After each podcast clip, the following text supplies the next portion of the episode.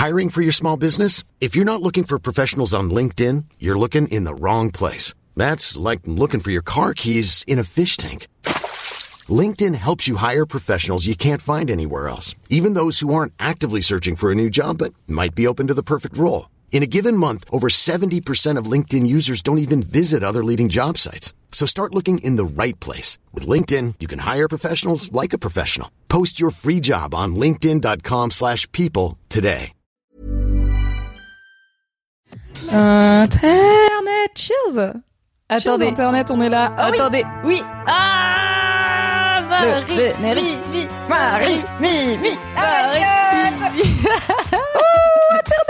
Bonjour, cheers Hello, c'est la Marie du futur qui vient juger la Marie du passé. Alors ça n'était pas encore arrivé dans BFF, mais pendant la discussion euh, autour des bourgeois avec Mimi, en fait, je me suis rendu compte que je disais de la merde. Ça arrive, ça fait partie du flot de discussion sur Twitch.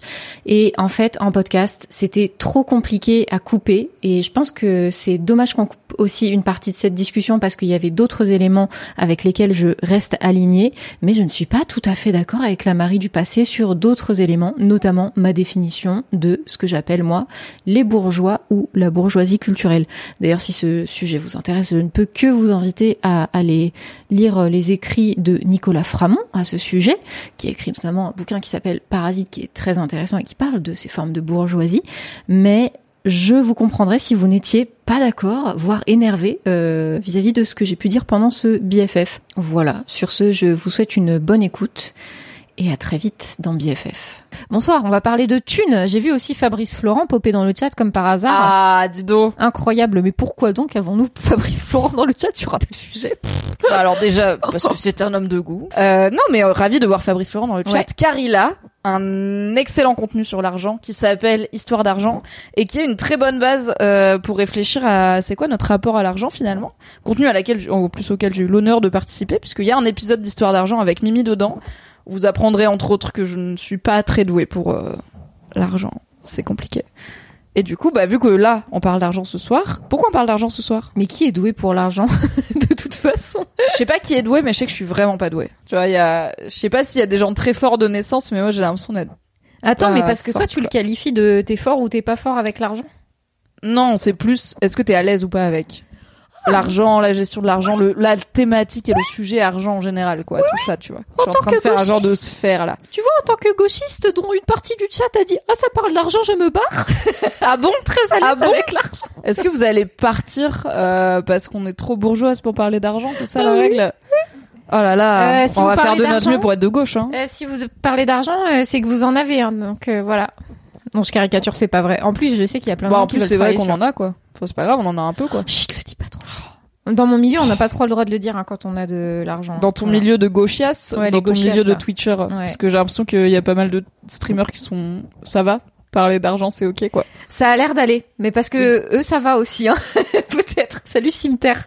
Coucou Cimetière, ça fait plaisir de te voir. Je vais enregistrer toutes les takes, incroyable. Tu survis, mais tu es de gauche, hypocrite. Tu es de gauche et tu manges à ta faim, Hmm, Hmm, louche. Je ne pense pas. Tu es de gauche et tu as un appartement et tu ne squattes pas. tu ne connais pas la vraie vie, c'est tout. Euh, moi, je vais aux amphis euh, de LFI, d'accord Euh, tu vois qu'il y a vraiment un lore que je n'ai pas. Ah, Genre mais je ne, je ne suis pas dans ce lore là quoi. on m'a on m'a posé la question l'autre jour. Marie, est-ce que tu vas à l'université de rentrée euh, de la France insoumise? J'ai fait qu'est- Bah, bah oui, c'est pas ton lore non, t'es pas dans les universités d'été Mais je sais pas, ils veulent trop euh, que je fasse des trucs de parti politique. Pourquoi ils veulent tailler à LFI et pas à EELV C'est parce que vous détestez la planète, c'est ça? Vous êtes pas écolo? Bah bravo, hein, bravo. Parce que je peux vous dire, tout le monde aura de l'argent, mais plus de planète. Et bah qu'est-ce qu'on va faire? On va pas le bouffer l'argent. Voilà, super, super, hein, la France insoumise. On peut jouer au con si on veut jouer au con. Hein. Bravo Jean-Luc. Bravo Jean-Luc. Jean-Luc, il va sauver mon livret A, il va pas sauver la planète, hein. J'ai déjà pris un billet à Marie pour eux.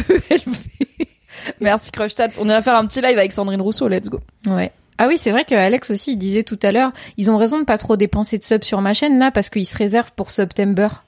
Ah bien parce sûr. vont- ça va être beaucoup moins cher pour September. J'avais oublié ça. September, donc le 1er Bientôt. septembre. Ouais. quelque chose à laquelle je me suis extrêmement préparée. Et toi aussi Ah oui, t'as tout à fond. Ouais, ouais, en faisant un planning de live dédié à les subs sont moins chers, donc comme ça, bah, on vous propose du contenu encore plus cool et vous avez encore plus envie de sub, et- etc. On va faire ça. Ouais, ouais, ouais. Enfin, on va faire ça. Je dis, on va faire ça. C'est évidemment déjà fait. Bien sûr, le C'est planning est assez tight. près là. C'est Euh, car je n'avais pas du tout oublié cette information. c'est aussi près que les questions de BFF qu'on a préparé 20 minutes avant de lancer le live. Mais Après, à notre décharge, on a été hyper efficace. On a tu m'as fait- dit, on n'a pas les questions pour ce soir. Et 4 minutes, on avait trois t'as questions. fait, hein. euh, j'ai la question Q, j'ai fait, bon, j'ai la première question, et après la troisième, on a dit deux questions, on a fait, ouais, on prend la deuxième, ok, allez. Voilà, voilà. Mais écoute, finito, au bout de deux saisons de BFF, commence à être une et de euh, X années à travailler ensemble en général, ça commence à être une affaire qui roule quoi. Après, euh, ça demande énormément de préparation, BFF, Bien sûr, beaucoup de production en amont, c'est des moyens, travail. Énormément de travail. Bah, euh, tout ce que vous voyez là, c'est le fruit d'années de travail et de d'heures d'heures passées à préparer euh, cette émission euh, et à acheter du matériel adéquat que nous Mhm. espérons pouvoir upgrader ainsi que Oui. peut-être euh, un jour euh, faire évoluer cette formule qui serait Mhm. incro- oh, je sais pas ce serait trop bien mais bon si euh, jamais un centre national quelconque voulait On financer euh, voilà une partie de, de l'évolution de BFF, on serait ravis, mais on en saura y plus le réfléchira 15 en septembre. 2024 on en on y réfléchira en Ouais. 2024 Évidemment, ouais. BFF dans un lit par 50 degrés, courage. Nous rompichâmes devant cette propagande, pas du tout. Vraiment pas du tout. Pas du tout, personne rompiche ici. Pour- En vrai, il fait pas trop chaud, ça va. Tu vois. J'avais un peu peur de BFF canicule, Hmm. mais je trouve ça va. On est bien. T'as un peu le ventilateur là, c'est toi J'ai très bien le ventilateur. Et je suis un peu glowy, mais c'est peut-être la sueur ou peut-être pas. c'est l'highlighter, vous ne savez pas. C'est peut-être des bouffées de chaleur. Oh, tu crois on fera un BFF C'est la ménopause. un jour? Bah alors on peut, et mais, mais j'aurais rien à dire. Non mais on aura que- 50 ans. Ah oui, ah bah, j'espère. Ouais. BFF bouffée de chaleur, euh, BFF comment tu vis le fait de plus du tout être fertile et tout, j'espère, tu vois. Ouais. Grave, on sera encore là, on sera en hologramme euh, en impression rétinienne dans le crâne des gens grâce à Elon Musk, mais euh, on sera là. Et on continuera à vous demander de l'argent par contre, hein, ça va, je pense pas qu'on sera sorti du capitalisme, mais on y travaille, nous et la France insoumise bien sûr. Oui. Bah là on y est hein. à fond. Ouais ouais ouais. BFF mammographie. BFF on a de la moustache. BFF too hot to handle. Alors c'est oui. C'est peu- oui. Ouais. T'as de la moustache un peu toi? T'as eu ce truc aussi de en vieillissant, t'as- tu te rends compte que la pilosité ne s'arrête pas quoi? Mais oui, en fait, mais avant j'en avais pas. Euh, et là maintenant ça commence à pousser. Mais moi j'ai, je suis, blonde donc ça va, tu vois, j'ai de la chance. Mais il y a peut-être un moment où quand même il faudra enlever parce que même si je suis blonde, je pense à ma prof d'allemand qui avait l'air euh, d'avoir des poils assez fins et blancs elle et ça se voyait quand même beaucoup. Oui, et en même Mm. temps, on peut décider qu'on s'en fout. Moi, j'ai un random poil blanc qui est, tu sais, genre, il existe pas, et d'un coup, il existe, mais genre, il a été physiqué, euh, il fait déjà 4 cm, tu vois, mais il est blanc, euh, genre, Ah ouais un poil, euh, comme un cheveu blanc, quoi, un poil Ouais. mort, qui pousse en random sur le teco de la bouche, là, sur la moustache, tous les 3 mois. Mais du coup, je me lève, je le vois, et je fais, ah, t'es là, toi, et je l'enlève, tu vois. T'es là, Là, j'ai, comme un vieil ami Oui, c'est te rend ça. visite tous les trois mois. Comme, plus comme un vieux relou, tu vois, qui te rend visite tous les trois mois. Plus comme le, le rhume euh, hivernal où t'es là, ah oui, bon, bah, tu passes, ok, bon, bah, au revoir. Et par contre, j'ai des randoms poils noirs, euh, ouais, sous le menton. Et Ah ouais un entre les deux seins, comme ça. Mais Que non. pareil, toutes les, pour le coup, c'est plus, enfin, c'est vraiment plus des trucs à, c'est plus régulier que tous les trois mois, mais euh, ça fait partie de la pilosité et être une femme qui vieillit. Mais j'aime bien, c'est rigolo. C'est comme avoir des cheveux blancs, ça me fait pas vraiment peur, tu vois. Après, si j'ai une full stache, genre José Bové, bon. On ira ah, peut-être- J'irai faire du laser, je Ouais. pense. Ouais, ouais. Quand même. Et ça m'arrive aussi genre sur le dos ou sur un bras. Le machin fait 8 cm du jour au lendemain. Mais oui, mais oui, c'est une génération spontanée, quoi. C'est incroyable. Le truc est procéduralement généré. Comme feu ma grand-mère, les poils blancs, et oui. Et oui, c'est ce qui nous arrivera. Oui. Les ados voient tous les défauts de leurs profs. Oh là là. Moi, ça a duré jusqu'à la fac. Hein. Vraiment, je voyais aussi les défauts de mes profs à la fac. C'est-à-dire que tu les regardes pendant une heure et une heure à deux heures en fonction des sessions. Et t'es pas toujours concentré à fond Ouais. sur ce que ça raconte, quoi. Ouais. Donc tu vagabondes, ouais c'est ouais. sûr. J'avais pas vu euh, Henri qui nous dit BFF descente d'organes pour quand on sera vieille? Euh, bon. Bon, BFF, quid de ton périnée BFF incontinence, c'est bien. le BFF incontinence, ouais. Après, on fera des BFF, on commence à perdre la boule, tu vois, bah, mise en zin, on se racontera des Les trucs BFF qu'on a déjà ma mise en zin. raconté et tout, ça va être super. Oh putain, les BFF Alzheimer, j'avoue, ça, ça, ça, ça va être une sacrée méta. hein. Ah bah, faudra suivre. hein. Mais heureusement, vous aurez des décennies de BFF à rattraper pour euh, avoir le contexte. Peut-être j'oublierai de le dire. Génération spontanée ou génération non non ou génération spontanée non non? Waouh. On a perdu des subs, je pense. Je sais Non. pas si les Ah gens ouais. peuvent annuler leurs subs, ont- mais si oui, c'est peut-être. Ils se sont rétractés, comme euh, un peu comme les bites quand il fait trop froid. Ils ont. Oh le sub il est revenu. Oh coucou Alichou, merci pour le sub. Merci Alichou Celui d'Alichou qui arrive pile au moment où je dis ça. Alichou à Carrie. Et bonjour Célia. Merci. Hello. Merci Alichou. Hello Célia. Ouais, c'est vrai, Théo dit on peut faire des, un contenu infini avec Alzheimer. Parce qu'on peut faire le même BFF huit fois d'affilée, on sera là. Aujourd'hui, on parle d'argent. L'avantage, euh, ce serait que vous aussi vous ayez Alzheimer, parce que sinon je pense que ça va être un petit peu redondant. Tout est une vous. découverte. Tout est inédit. Et attends, est-ce que c'est validiste du coup de, se... de faire des blagues sur Al- Alzheimer? Maybe. Ah. Enfin, maybe validiste, je sais pas. Est-ce que c'est de bon goût? Oh, à débattre. Euh, je peux sortir la carte, ma mamie a eu Alzheimer, mais je pense que tout le monde aussi. fout, ça change pas grand chose, tu Tout vois. le monde a eu mamie Alzheimer. Euh, voilà, je pense qu'on peut rappeler qu'on peut pas manquer de respect aux personnes qui ont vraiment Alzheimer. Je suis pas sûre qu'il y en ait beaucoup derrière ce live, mais peut-être. Bon, et par contre, je peux entendre que pour des gens qui ont des proches qui ont Alzheimer, maybe t'es là, ah non, je voulais regarder un live BFF cool, et maintenant je pense à genre Alzheimer, mais je suis là, oui, après on parle toujours de plein de choses dans BFF, donc on n'a pas un- une liste des sujets à aborder très précise, quoi. Déjà qu'on a fait les trois questions il y a 20 minutes. bon. Ah, attends, on a une source Crushtats. Les dermatologues considèrent que les poils anormalement longs sont dus à des facteurs hormonaux et génétiques. Des mutations aléatoires Super. donnent la chance à certains follicules pileux de rester plus longtemps dans la phase dite anagène durant laquelle le cheveu est en pleine croissance. Ah top.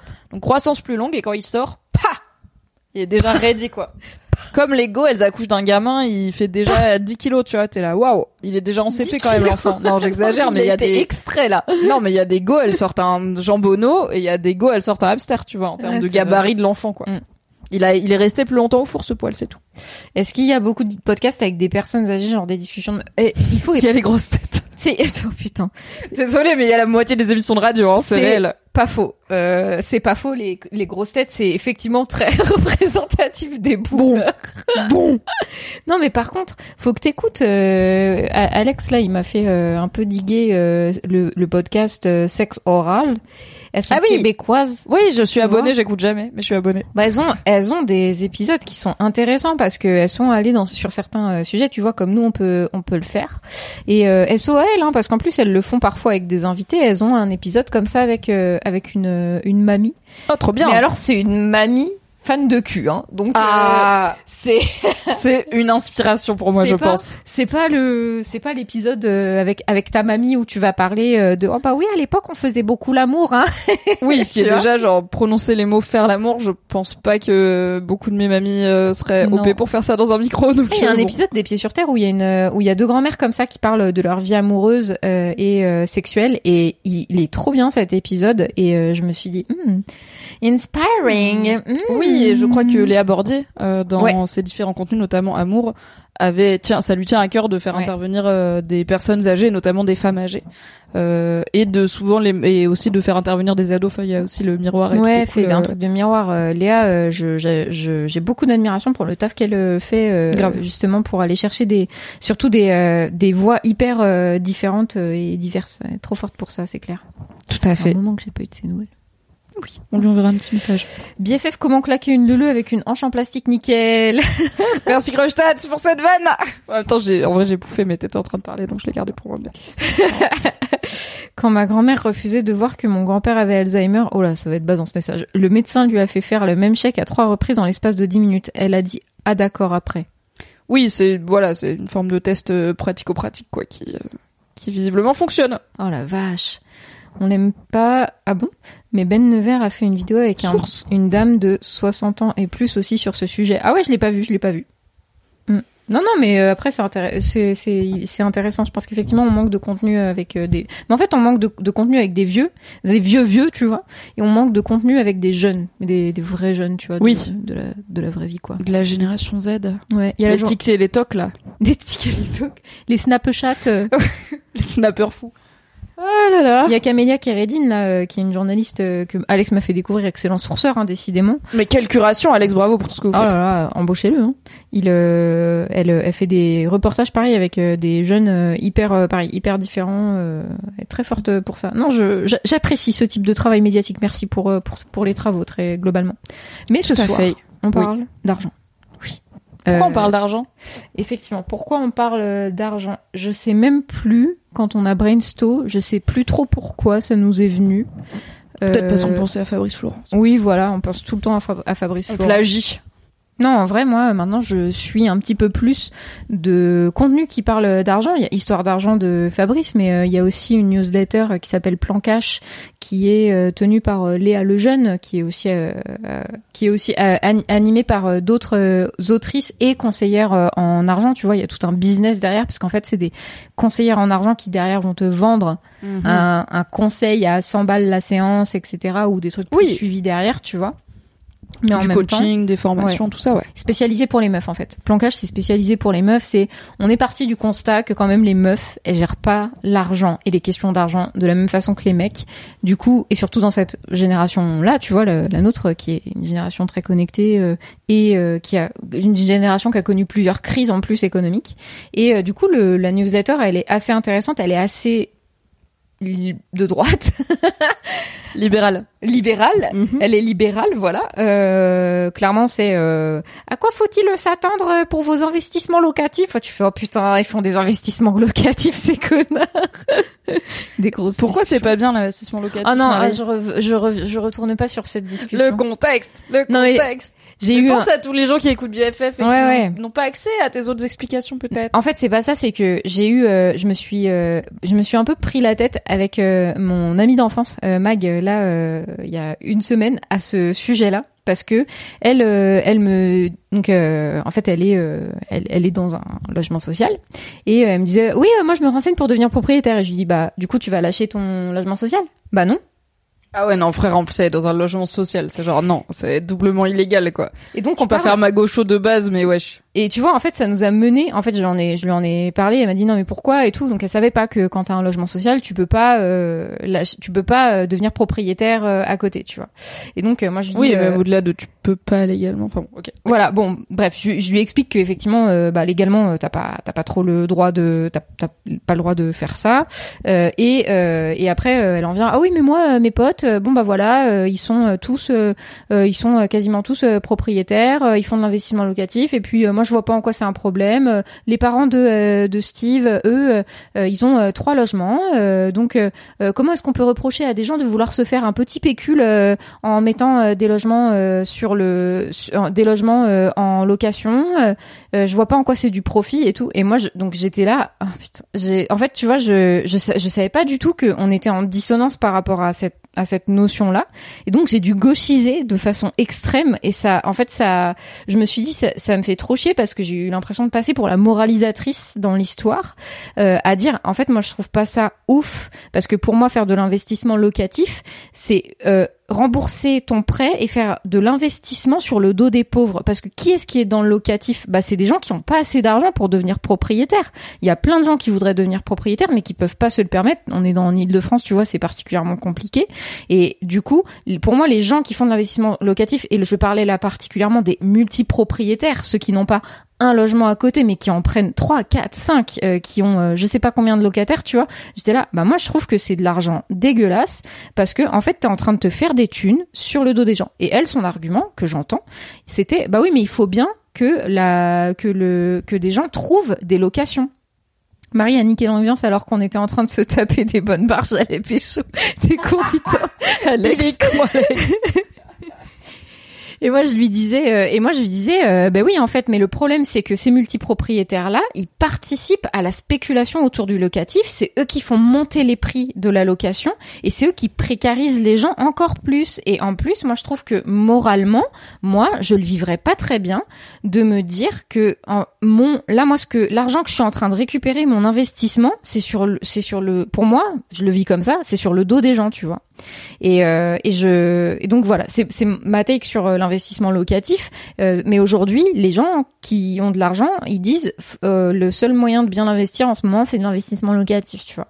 Donc on a eu une discussion un peu tendue par rapport à ça, mais moi ma take radicale euh, de toute façon, c'est que le, le logement devrait être un droit universel. Donc je pense que de toute façon, je suis trop Oui, radicale. pour moi, c'est ça euh, que la. Enfin, tu vois, tu dis c'est peut-être trop radical, mais pour moi, en fait, c'est ça la baseline, c'est que je suis même pas en mode c'est de l'argent dégueulasse et tout. Je suis juste en mode, en fait, le logement c'est un besoin vital et le transformer en truc capitaliste c'est pas ouf. Et Oui, coup, oui. je serais pas Bah hyper ouais, à l'aise. Mais comme clair. si elle t'avait dit, euh, je sais pas, je spécule sur l'eau, tu vois, c'est genre bah. Mais c'est, mais c'est ça. Bah là, il y a une vidéo, une Ouais. interview de je sais plus quel média, euh, j'ai vu passer la version euh, vidéo verticale tronquée sur Twitter, hein, donc bon, euh, sur des clients d'un golf qui sont interviewés pendant les restrictions d'eau, because les golfs, tu sais, il y a eu un golf qui a été là, euh, euh, pas saccagé, mais juste abîmé un peu pour- en marge d'une manifestation pour le climat. et ah tout, oui, voilà. euh, les euh, non pas du tout les soulèvements de la terre. Euh, ça c'est l'assaut qui a été dissout. Mais oui, le, le... Ouais, enfin bon, voilà, Oui, il y a je vois. les golfs en été, Oui. surtout avec les restrictions d'eau et la canicule, c'est un sujet. Et donc c'est des personnes euh, un peu, enfin d'un certain âge, qui sont au golf et qui sont interviewées là-dessus et qui bon sont un peu euh, hors sol, on va dire euh, pour certaines en mode vraiment oui, mais bon, on fait déjà assez d'efforts, allez au revoir. Et il y en a un qui a un discours un peu plus, en tout cas réfléchi, qui commence où il dit, bah en fait, enfin tout augmente, tout coûte des sous. Donc, enfin, tout est cher. Enfin, tu vois, Ah il est oui, un peu en mode où est-ce qu'on met la limite? Je l'ai vu et passer. donc au début, j'étais là, bah ouais, ok. Mais en fait, et il dit, bah mais il y aura aussi, euh, parce que il dit, bah du coup, il y a des gens qui ont accès à moins de choses. Il y a des gens qui ont, ça fait moins de voyages en avion, ça fait moins de. Mais tu sais, il donne des exemples de trucs vraiment pas vitaux. donne, oui, oui, Genre, même limite, je crois qu'à il dit c'est moins de jets. Et je suis là, oui, bah bon, Oui, oui. voilà. Et le, Oui. la, la, la personne qui interviewe lui dit, oui, mais l'eau c'est un besoin vital. Il est là, bah oui. Je suis là, bah du coup, spéculer sur l'eau, c'est pas pareil que spéculer sur le clair. coca. Ou le coca, tu peux faire sans, tu vois. Oui. Et spéculer sur le logement. Le logement, c'est un bien de première nécessité. Et Justin disait dans le chat, genre, euh, je sais plus comment c'était formulé, mais euh... attends, non, c'était un peu plus bas. Je sais plus, mais c'était un truc genre.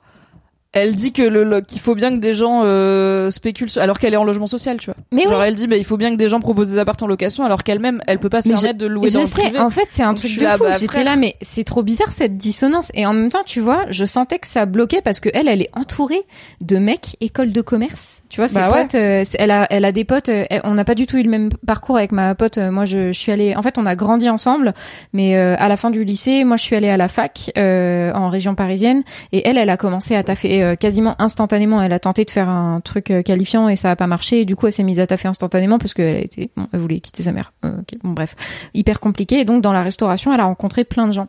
Et dans les gens qu'elle a rencontrés, elle a aussi rencontré des petits fils à papa qui se sont fait couper les vifs pendant deux trois mois parce que ça faisait, euh, fallait bien leur apprendre la valeur travail. Ces petits fils à papa qui aujourd'hui euh, ont leur propre cabinet d'ostéopathie, tu vois, et qui eux sont eux aussi multipropriétaires euh, et euh, ils ont une maison dans le Perche et ils achètent leur euh, appartement de euh, 80 mètres carrés dans le 11e à Paris et tu fais oh ok Ah ouais, très riche quand même. Très riche, oui, pour très acheter, riche. euh, un 80 mètres carrés Ouais. dans le 11e. Ok, Et le truc, c'est comme elle, elle est avec eux, du coup, elle se projette aussi dans. C'est normal, tu vois. Mais qui ne rêve Moi, je suis pas. Moi, j'aimerais bien, en fait, euh, avoir un 80 mètres carrés dans le 11e, mon gars. Il y a pas de souci, tu vois. Ouais, ouais. Le, le problème, c'est la façon. euh, c'est avec quel avec quel argent. Tu Bien mal tu- acquis. Voilà. Ne Ne profite jamais. jamais. Et en même temps, je comprends aussi le côté, bah, il n'y a pas de consommation éthique sous le capitalisme. On vit dans le capitalisme, donc pourquoi moi je le ferais pas si j'ai les moyens Exactement. À ouais. partir du moment Ouais. où voilà, je suis pas un propriétaire son- connard, je fais pas louer euh, hyper cher par rapport au marché, je fais les évidemment tout ce qui est travaux, enfin le, le job du propriétaire Ouais. en temps et en heure. Bah du coup pourquoi pas tu vois comme elle dit faut bien que des gens trouvent des locations donc ça c'est toujours ce truc de t'es contre le système de façon macro est-ce que t'es assez contre ce système de façon macro pour ne pas vouloir y participer, même si de façon micro, tu te dis bon que j'y aille ou pas, ça va rien changer au système. Et si j'y vais, moi j'aurais, bah dans le chat, il y a euh, Koda qui dit j'ai l'impression que pour acheter pour louer, c'est un peu la seule manière pour notre génération de s'assurer une, so- de s'assurer une sorte de retraite.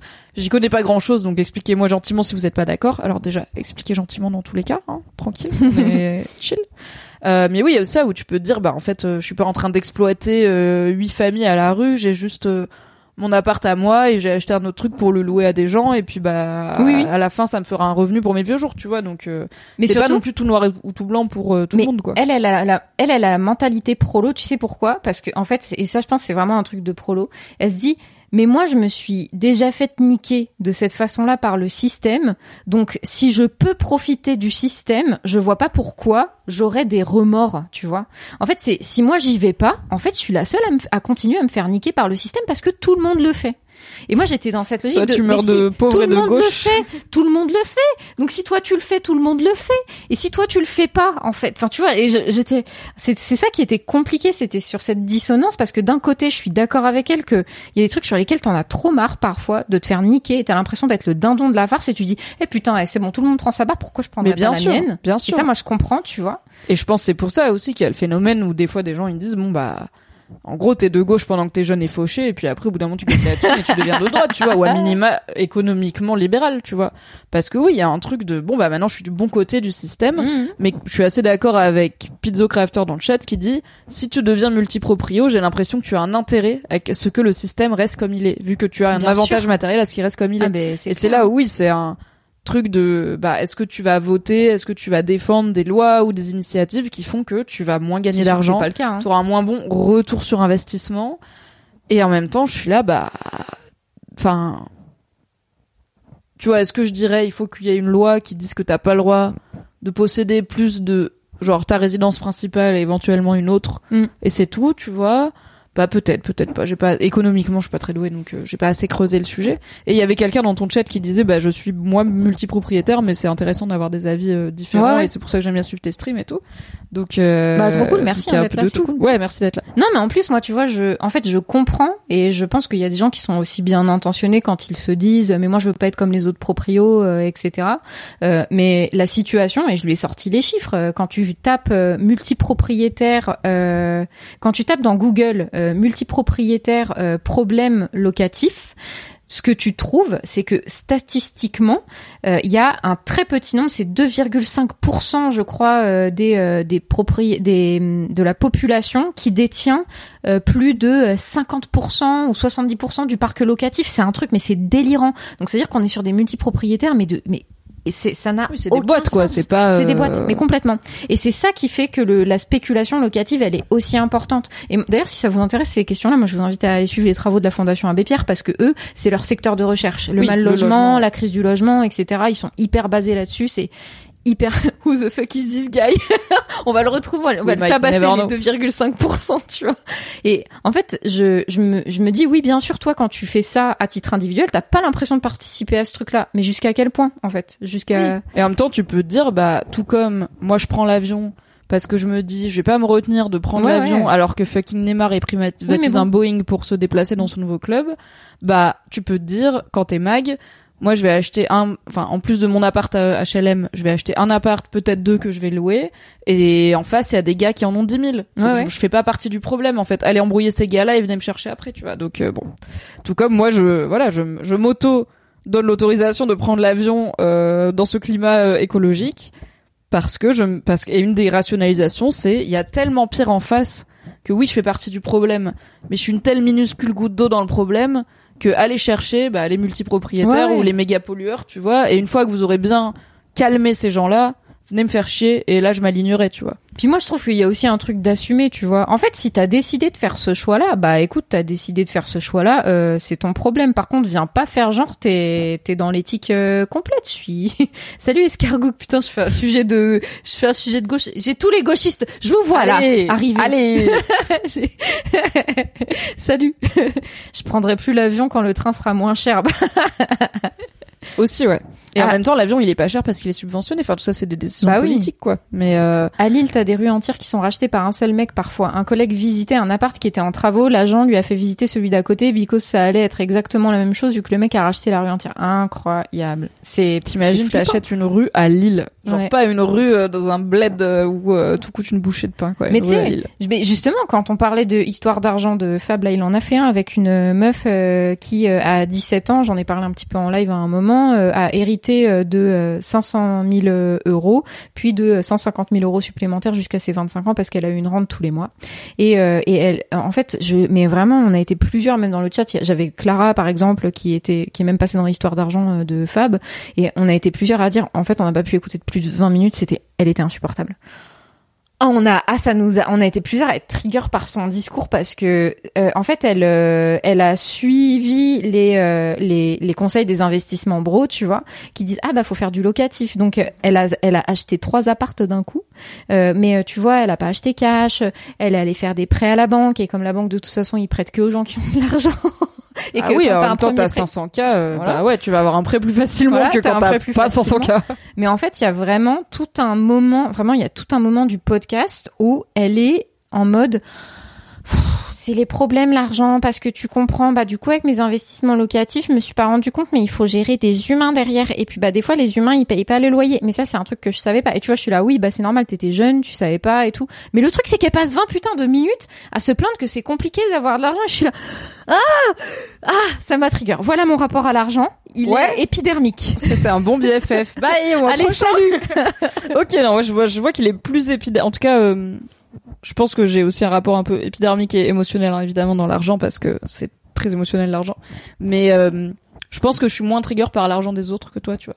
Ah ouais suis en fait, je suis ouais, vraiment en mode chacun vit dans sa réalité, chacun a sa bulle. À ce moment-là, je peux me Ouais. plaindre de ah des fois c'est un peu compliqué de boucler les fins de mois et avoir un full prolo qui vient en squat, péter un câble en nous écoutant en mode les deux meufs elles sont là avec leur petit verre de blanc dans un lit, leur boulot c'est d'être des connasses de streameuses et elles viennent dire un un on est prolo alors que moi derrière je vis dans un squat et je fais de la de la manutention, tu vois. Tu vois, je pourrais être dans le même et moi, je suis la balago. Elle a, en fait, elle a pas un regard politique sur euh, ses choix économiques. En plus, elle a fait hyper jeune. Et en fait, à la fin, je pense que factuellement, oui, je sais pas combien elle a d'appart à gérer, mais je- enfin, avoir cinq appartes et du coup, si tous les mois t'as un ou deux des appartes où il y a une couille à gérer, bah oui, ça finit par te prendre du temps, tu vois. Donc je suis pas là en mode c'est pas vrai. Et elle dit pas c'est pire d'avoir de l'argent que de pas en avoir, tu vois. C'est surtout ça. En fait, elle dit des fois. Quand t'as de l'argent, ça devient une galère. Je suis là, ouais, Ok. guess, probablement. Alors, tu vois. tu vois, je suis complètement d'accord avec ça. Merci beaucoup Viper au point pour euh, ton Merci pour l'argent. Merci beaucoup pour l'argent. Et je pense que justement, tu touches un truc assez important et qui va faire une bonne intro, euh, à mon avis, là, à- au podcast. Pour moi, l'argent, c'est politique. Oui, l'argent, c'est politique. Et du coup, d'écou- d'écouter des gens, tu vois, c'est ça aussi qui m'a, qui m'a, qui a rendu la, la discussion avec ma pote euh, compliquée, c'est que je, il y a, y a des choses auxquelles je réfléchis différemment parce que moi, ma grille de lecture, elle est politique, elle est sociale, etc. C'est pas la grille de lecture de tout le monde et ça, je le comprends. Mais c'est vrai qu'il y a plein de moments où j'ai du, j'ai du mal à me recentrer là-dessus et j'ai du mal à avoir cette légèreté euh, de, de, de jugement, vis, enfin vis-à-vis des autres personnes parce que je me dis, putain, t'es quand même bien privilégié pour pas voir que l'argent c'est un truc politique c'est que vraiment, t'as pas été confronté à des problèmes d'argent pour pas voir que l'argent c'est quelque chose d'extrêmement politique. Tu vois ou pas ce que je veux dire? Et je sais que c'est de là qu'elle vient, mon, qui vient mon côté épidermique. Et c'est un peu ce que je, ce que tu vois dans les podcasts de Fab, que moi je les écoute euh, beaucoup les podcasts de Fab, mais c'est un que peu moi, car tu es une meilleure amie. Et aussi, tu écoutes des podcasts euh, qui ne parlent pas que de séries télé de nerd, contrairement à moi, donc ça- J'écoute moins de podcasts cinéma, c'est clair. Voilà. c'est-à-dire pas mille, par exemple. Voilà. Mais tu vois, je, je, ah bah tu vois, Abbé Pierre, la politique, ça consiste uniquement à savoir à qui on va prendre du fric et à qui on va le donner. voilà. Et moi, ce qui, ce qui me frustre un, tri- un petit peu dans les podcasts de Fab, et euh, je, je pense que pour des, des camarades gauchistes comme moi, euh, il y, a, il y a un peu le même ressenti, c'est euh, c'est- comme nous, on a cette grille de lecture politique, quand il a des invités qui n'ont pas cette grille de lecture politique, pour nous, c'est plus difficile à écouter. Et euh, mais après, c'est bien, ça nous fait travailler là-dessus. Hein. Faut être confronté aussi à ces discours-là, parce que sinon, on est complètement déconnecté de la réalité, tu vois. Mais euh, Oui. Et enfin, mais c'est peut-être que je suis un peu des fois, tu vois, surpragmatique et tout, mais je suis là. En fait, on fait tous notre tambouille et notre équilibre. Ah, mais on trouve complètement, tous je- des excuses pour les trucs éclatés qu'on fait et oui, oui. on choisit tous de dépolitiser les choses qui nous font chier quand elles sont politiques, tu vois. Et bah du coup, je sais pas si j'en veux plus à cette meuf qui a eu en plus enfin bon en plus il se trouve qu'elle a hérité et tout, genre elle a rien enfin Mm. tu vois, elle a perdu des gens pour avoir cet argent quoi, elle a planté personne, elle a arnaqué personne, elle a pas euh, euh, fait sûr. du dropshipping ou whatever. Bon, Ouais. elle a rien fait de mal pour avoir cet argent, donc c'est pas qu'elle l'a mérité ou pas, elle l'a eu en tout cas. Bon, elle l'a eu. Et qu'est-ce qu'elle en a fait? Bah, elle a joué le jeu du système de merde dans lequel elle est née. Et elle a pas choisi Inette non plus, qui est le Ouais. capitalisme. Ouais. Et euh, je lui reproche encore moins, étant jeune, de pas avoir été hyper Carrément. politisée. Mais même en général, à part les, enfin, tu vois, genre, je dis pas qu'il y a rien qui me scandalise en termes d'utilisation de son argent, Mm. mais je suis là. En fait, enfin, je pense vraiment que je suis la méchante des livres d'histoire de demain, tu vois. Je mange de la viande et je prends l'avion, alors qu'il y a, j'ai toutes les ressources pour savoir que c'est l'enfer de faire ça. Et je vis dans une ville très chère et je, j'alimente des commerces et du kiff de trucs qui valent pas le prix qui coûte et qui et je vais dans des restos où c'est cher juste parce que des fois la déco elle est jolie. Et quand je fume ma clope dehors il y a quelqu'un qui fait la manche et tu vois Oui, mais et je un- dépolitise le fait que je suis en train de payer 30 balles une bavette alors qu'il y a quelqu'un qui fait la manche devant tu vois. Ça- parce que si je le politise je deviens fou. Ah non mais pas je suis- vivre ah, comme je ça suis quoi. full d'accord. Et c'est pour ça, moi, je te dis que je, je pense que c'est important que je, je positionne ce truc-là au début, parce que du, du, de là, l'émission qu'on va faire, parce que je pense que ça va expliquer aussi certaines de. C'est une bonne grille de lecture pour la suite aussi. Pourquoi elle monte en tour là? Et moi, je, et en plus, moi, euh, enfin, foncièrement, je, je suis aussi dans ces paradoxes-là, euh, et euh, d'autant plus en étant dans un, dans, en venant, tu vois, d'un milieu où justement, euh, faut, on parle pas trop d'argent justement. On- ça fait, Oui. c'est pas, c'est pas très bien de gagner beaucoup d'argent. En fait, ça va, c'est quelque chose qu'on va t'envier. On va se dire, oh là là, mais euh, cette personne. Ce qui est pas pareil, on parle pas beaucoup d'argent et c'est pas très bien de gagner beaucoup oui, d'argent. il y a une forme de, tu Il y a vois, des y a milieux où c'est bien de gagner beaucoup d'argent, mais c'est pas bien d'en Ouais, parler. Et il y a des milieux où c'est pas bien de vouloir en gagner ou de vouloir ou d'en avoir, tout simplement. Ouais. Et du coup, t'en parles pas.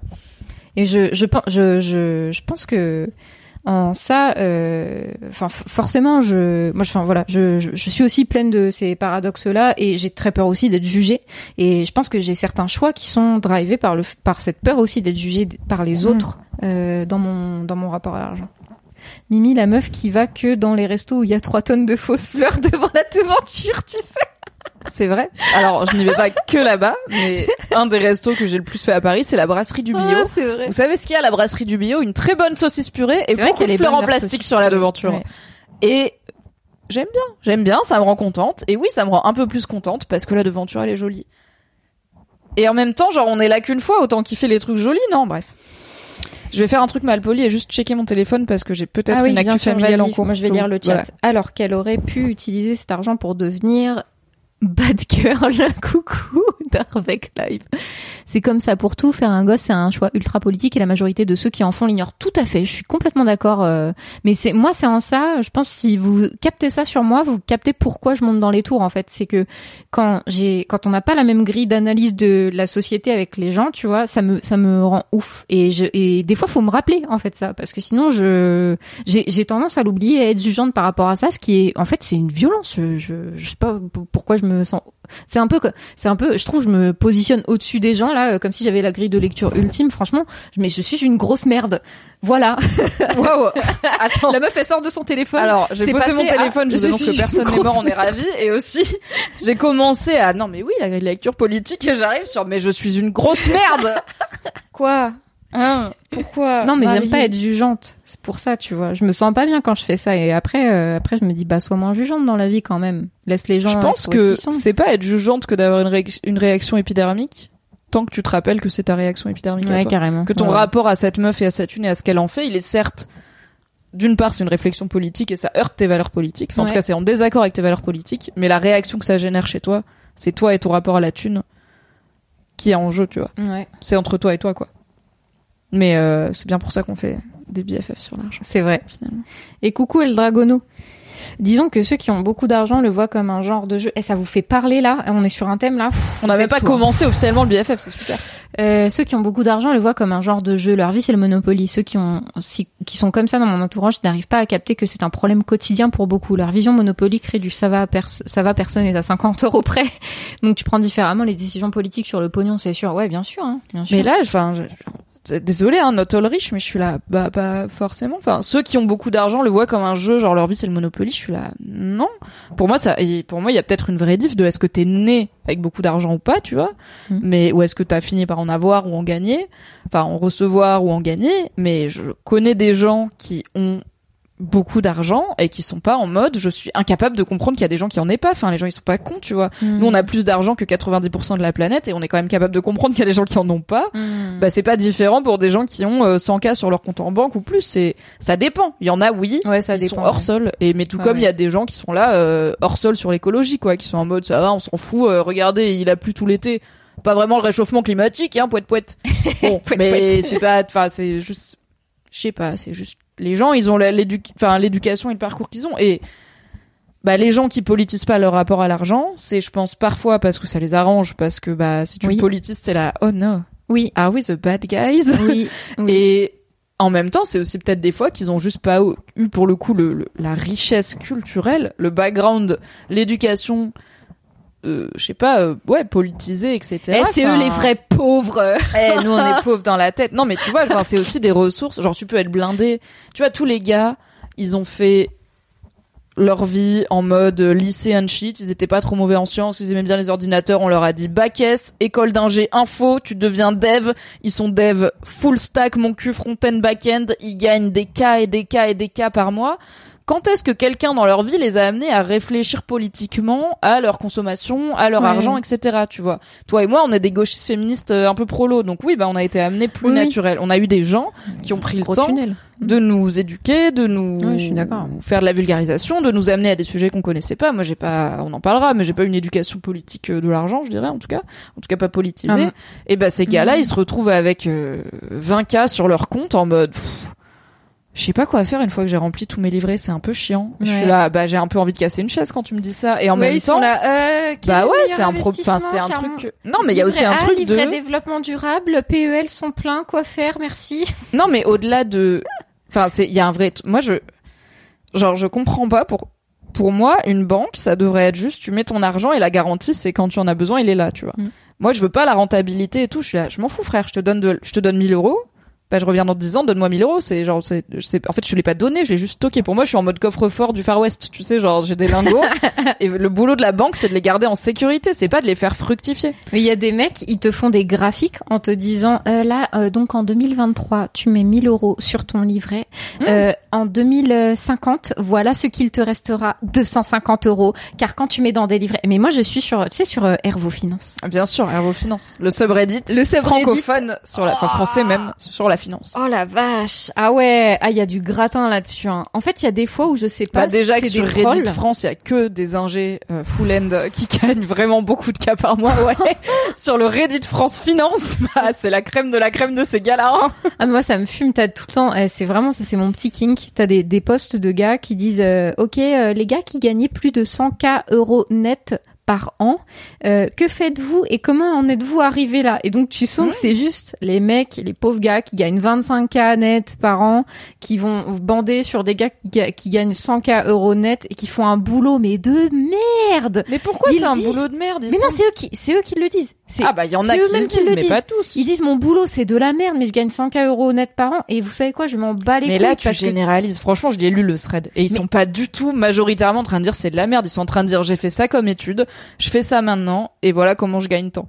mais il Ils y en sont a pas du tout majoritairement. Il y en a plein. Mais c'est pas forcément ceux qui gagnent 100 k derrière. Enfin, oh là là. Oui, mais après aussi peut-être que dans le capitalisme, tous les boulots à la fin c'est de la merde parce que t'es obligé de le faire, tu vois. Non, Genre, en fait, moi, ce que je lis souvent, ils disent euh, mon boulot me plaît pas. En fait, je me fais chier. Mais par contre, euh, je, je fais ça parce que je veux à 40 ans prendre ma retraite. Tu Ah, vois. ils sont En- en fire. En général, ils, soit ils sont en fire, soit ils disent euh, moi je, je fais ça, euh, mais je m'en bats les couilles parce que en fait je termine, je fais du, du 10h 18h et à la fin ma journée elle est pliée, je ne pense pas au boulot. Ouais. Le week-end je suis libre, je m'en bats les couilles. Et en fait et du coup ils ont leur pas passion pour à côté. Ouais, ouais. Je travaille pour vivre ma vie. Et il y a plein, il y a plein de gars, tu vois, qui sont comme ça. Après, t'en as quelques-uns qui sortent du lot et qui disent, oui, bah moi, euh, par contre, euh, je fais, euh, oui, je suis à 100 canettes par an. Par contre, je me fais du 80 heures par semaine euh, et euh, j'ai envie de crever, mais je suis en fire, donc je veux prendre ma retraite à 40 ans, donc j'assume pour le moment, tu vois. Mais euh, oui, je peux comprendre. En vrai, quand l'alternative, c'est tu bosses de tes 18 ou de tes 20 à euh, tes 62, 5, 7 ans, Sept, euh, à un rythme déjà quand même de 5 jours par semaine, etc.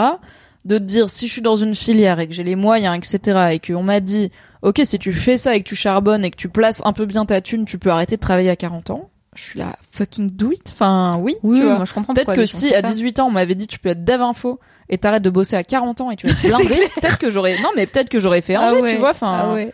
il y a un moment moi la fac hein, on m'a pas dit tu vas arrêter de travailler à 40 ans, c'était pas une option. Il y a Escargot euh, qui dit qui sont ces gens et pourquoi ils viennent pas sur nos chaînes. J'avoue pourquoi il lâche pas des petits subs là, je ne sais pas. Bah ouais, moi j'en ai pas beaucoup des fires là sur mon, sur mon chaîne Twitch. Mais il y a Marty qui dit ce que je déteste le plus, c'est les gens qui vendent des formations et qui disent que tout le Ouais. monde pourrait s'en sortir Ouais, s'ils ouais. en avaient envie, en, ignorant que des gens ont de vrais problèmes dans la vie, qui les entraînent dans des engrenages, qui les méritocratie ruinent. là. Oui, et je suis d'accord de ça me trigger aussi, enfin ça me trigger en tout cas ça m'énerve aussi les gens qui font en- qui généralisent en fait dans tous les sens même en, en mode quand on veut on peut euh, tout le monde peut devenir riche etc je suis là hmm, pas vraiment genre la potentialité de devenir riche il y a plein de façons de l'être donc ok peut-être que empiriquement c'est rare les gens qui ont 0% parce qu'à ce moment-là tu peux juste dire bah t'as qu'à jouer au loto et t'as pas 0% Ouais. de chance tu vois mais c'est quand même une chance extrêmement faible. Euh, mais en vrai statistiquement les gens qui ont des chances réelles et sérieuses et qui valent le coup d'être tentés de devenir riches il y en a pas un milliard quoi. Il y a quand même un bon background de départ qui aide. Et tu pars pas de, du même endroit selon comment t'as grandi avec quelles ressources et tout. Donc je suis d'accord que les gens qui ont les moyens et qui font comme si leur situation était celle de tout le monde ou accessible à tout le monde ça peut énerver très vite Ouais. parce qu'en plus ça touche à des choses de non seulement de je pense de d'ego et de d'intime euh, et de vulnérabilité l'argent Ouais, mais carrément. aussi des fois des ch- choses très pratico-pratiques De survie, tu vois hein. de quand toi t'es là à compter tes sous pour t'acheter un paquet de pâtes euh, pour finir ta semaine euh, Mhm. voire ton mois et que t'as quelqu'un qui te dit quand on veut ou peu t'es là bah tu sais quoi vas-y prends ma vie et toi tu veux fort donc tu vas pouvoir et moi je prends ton compte en banque pendant ce Oui. temps et comme moi je veux pas du tout oh non bah à la fin on sera toi le riche et moi le pauvre on a qu'à essayer euh, ça se fait peu hein, Oui, finalement. puis bizarrement, en plus, souvent, c'est ceux qui savent qu'ils vont bien hériter. Hein Ils vont avoir un bon héritage. Aussi oui, oui oui, ça aide d'avoir. euh, bah moi je sais que j'ai mes parents qui en fait whatever happens, je serais jamais à la rue, tu vois. Ouais, ouais. Je pourrais toujours revenir chez mes parents, ils sont proprios, ils ont fini de payer Ouais. leur maison. Et peu importe ce qui se passe dans notre vie, ils vont jamais me refuser de à minima m'héberger et me payer à bouffer. Hmm. Ils vont pas forcément me filer une rente, tu vois, parce qu'en plus ils ont pas les moyens, ils sont à la retraite et tout, mais je serais jamais à la rue. Et rien que ça, c'est quand même une certitude incroyable, tu vois. Ouais, dire peu clair. importe à quel point je me plante, je serais pas à la rue, j'aurais toujours un endroit où être où, et en plus où être non seulement hébergé mais être bien traité quoi. C'est même pas genre ah, je vais retourner chez mes parents maltraitants, pas du tout, tu vois, c'est Ouais, c'est clair, c'est un luxe de fou, euh, hein. Oui, donc j'ai pas des parents euh, rentiers multipropriétaires, mais j'ai quand même un luxe, j'ai quand même un privilège quoi. N'oubliez pas les enfants, les gens qui deviennent extrêmement riches, c'est très souvent sur le dos de l'exploitation humaine. Regarde ce chat de gauchistes. Bien sûr, il y a quelqu'un qui a dit j'ai une façon de devenir riche sans faire d'efforts, ça s'appelle l'héritage. Oui, bah voilà, voilà, devenir riche sans forcer quoi. Voilà. Est-ce que je vais fumer une petite clope et on fait la question 1 Ouais, carrément. Salut Allez. euh, Lilou Chat. Ouais, je vais écrire la, la À tout de suite, Internet. euh, sur, euh, et puis comme ça, je vais les lire aussi un petit peu. Coucou, j'ai vu euh, Cimetière euh, que tu disais que tu te faisais exploiter par tes patrons et qui te payaient moins que les hommes. C'est top. C'est important effectivement de retourner dans le salariat de temps en temps pour se rappeler de ça.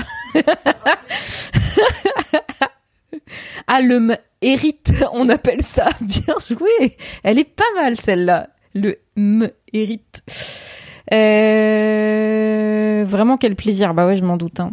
Je me souviens encore de ma mère qui me disait, je te crois pas quand tu dis que t'as pas les moyens de t'acheter des nouvelles chaussures. Je gagnais 1100 euros par mois, donc non, j'avais pas de pour les nouvelles chaussures. Ah ouais. pff. Les LinkedIn bro qui disent, je fais un défi, être à la rue pour 10 jours pour savoir ce que ça fait euh, au secours. Et le Vincent Macario là. Oh qui se souvient de Vincent Macario? Un enfer, hein. La planque en ce moment, c'est les chantiers en Australie ou Nouvelle-Zélande. Ils payent comme des bâtards. Les kiwis, tu les appelles dragonautes, c'est raciste. Les kiwis, on est où là? Pour devenir riche et ne pas faire d'efforts euh, en étant honnête, ça s'appelle euh, gagner la FDJ. Putain. Bah et en même temps, est-ce que tu prends pas l'argent des pauvres quand tu gagnes au loto? En vrai, hein. Tu gagnes au loto, bah t'as gagné sur tous les prolos qui ont parié au loto pendant des années. Hein. en vrai, des décennies. Ces vidéos, je deviens SDF JPP, quel enfer. Hein. Oh Macario. Les Néo-Zélandais s'appellent eux-mêmes les kiwis. C'est vrai, c'est vrai. Mais parce qu'ils euh, consomment beaucoup de, kiwis. Alors, on va s'écrire la première petite euh, petite question. Là, je vais vous la dévoiler. euh, je vais vous la dévoiler en live. La première question est euh, plutôt. Alors, euh, c'est une question de littéraire. Euh, cela vous demande d'avoir des références de type de type culturel. Plutôt cigale ou fourmi, comme comme dans les fables de La Fontaine. Et tu coco les fables de La Fontaine ou pas? Voilà, cigale, fourmi, hop là. Voilà, ça sera la question que nous nous poserons en présence de mon invité Hegel, lorsqu'elle reviendra à la barre. Plutôt cigale ou fourmi en, en ouais. Ok. Eh, me laissez jamais seule. Hein. Regardez, je fais des accents bizarres après. Fourmi. Ah ouais, vous pourrez répondre. Plus tortue de mer. Ok, j'ai fait bac L. Ki- Kiwi comme l'oiseau. Ah ouais, on a le droit de poser des questions argent? Oui, bien sûr, vous pouvez 6, 8, euh, 6, 7, 8. Je dis pas que je répondrai à tout parce que voilà. Quoi, couper quoi Incroyable. Fuck la fourmi, elle est trop près de sa thune. Astuce pour devenir riche. Prenez un livre de Karl Marx, regardez tout ce qui est présenté comme mal et faites-le. Salut, merci Cornichaton, excellent pseudo, merci beaucoup pour ton subprime, merci pour le soutien. J'aimerais être cigale, mais je suis fourmi. Ce victim shaming, le loup et l'agneau quand même. Alors, est-ce que la, la fontaine était de droite?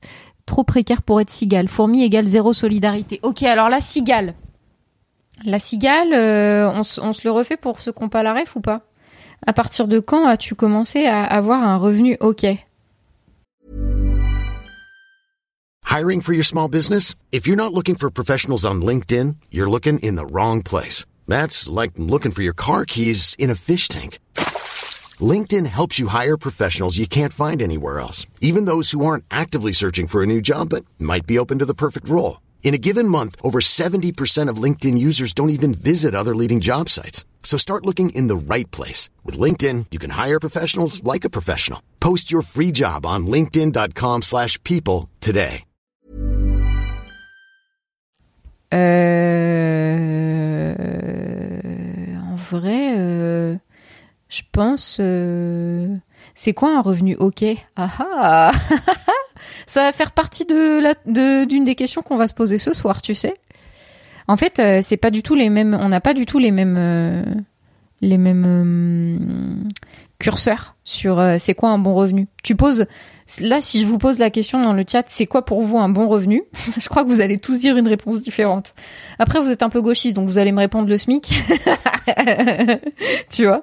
Genre Justin, voilà. Justin, il répond 4K. Euh, quoi il répond 3K. 2000, c'est parfait pour cimetière. 2000 pour Cadlo. Moi, j'allais dire 2000 aussi, tu vois. Euh, quand j'étais chez Animafac. Et en fait, c'était pas assez en réalité parce que ça faisait plusieurs années que je bossais chez Animafac et je, j'aurais pu prétendre à plus vu le taf que je faisais. Voilà. Plus de 2000, 4K, 2K, 2K, 2.5, 2.5. Moi, en dessous de 1007. 10K, je me lève pas, donc euh, ça me donne une petite idée de mon, voilà, de mon rating pour ce soir. à partir de à, à Paris 2 cas c'est chaud voilà tu vois et en fait ça dépend d'où tu vis nan, nan, nan. Donc euh, on va on va s'en parler euh, ça Qu'est-ce de- que ça veut dire être riche? Qu'est-ce que ça c'est quoi? À quel moment on est on est riche? On va y, venir. Mais effectivement moi euh, pour répondre à ta question je pense que c'était euh, sur mon dernier boulot pour Animafac où là je me suis dit là c'est ok. Et en fait je dis c'est ok mais euh, je aujourd'hui c'est pas ok. Je peux pas euh, je suis aujourd'hui je suis je me paye à 2000 euh, et en fait je vois que je me je fais attention je suis pas là à me dire ah je peux faire ça je m'en bats les couilles et tout tu vois je fais attention mais c'est là c'est un choix euh, que je fais euh, pour moi parce que je pourrais je, je pourrais me payer plus mais j'ai décidé plutôt d'in- d'investir euh, dans mon entreprise plutôt que de me payer plus pour le moment Oui, c'est ça aussi, quoi. C'est des, c'est des choix et des équilibres. j'ai décidé de taffer en fait plutôt que de dépenser mon argent pour le moment donc c'est parce que je me dis bah Comme une bonne meuf, comme une bonne meuf de droite. T'as Voilà. décidé de travailler au lieu de Je- dépenser ton argent. La hein. valeur travail avant tout. Voilà, Bien tout sûr. à fait. Bien sûr. Euh, ouais, moi je vais à Paris même, tout à fait. Faire attention, c'est aussi être Pareil. responsable écologiquement, tout à fait. Flux tendu. Tout à fait. Bon, ça dépend. hein. Enfin, en vrai, euh, ça dépend sur quoi tu fais attention, tu vois.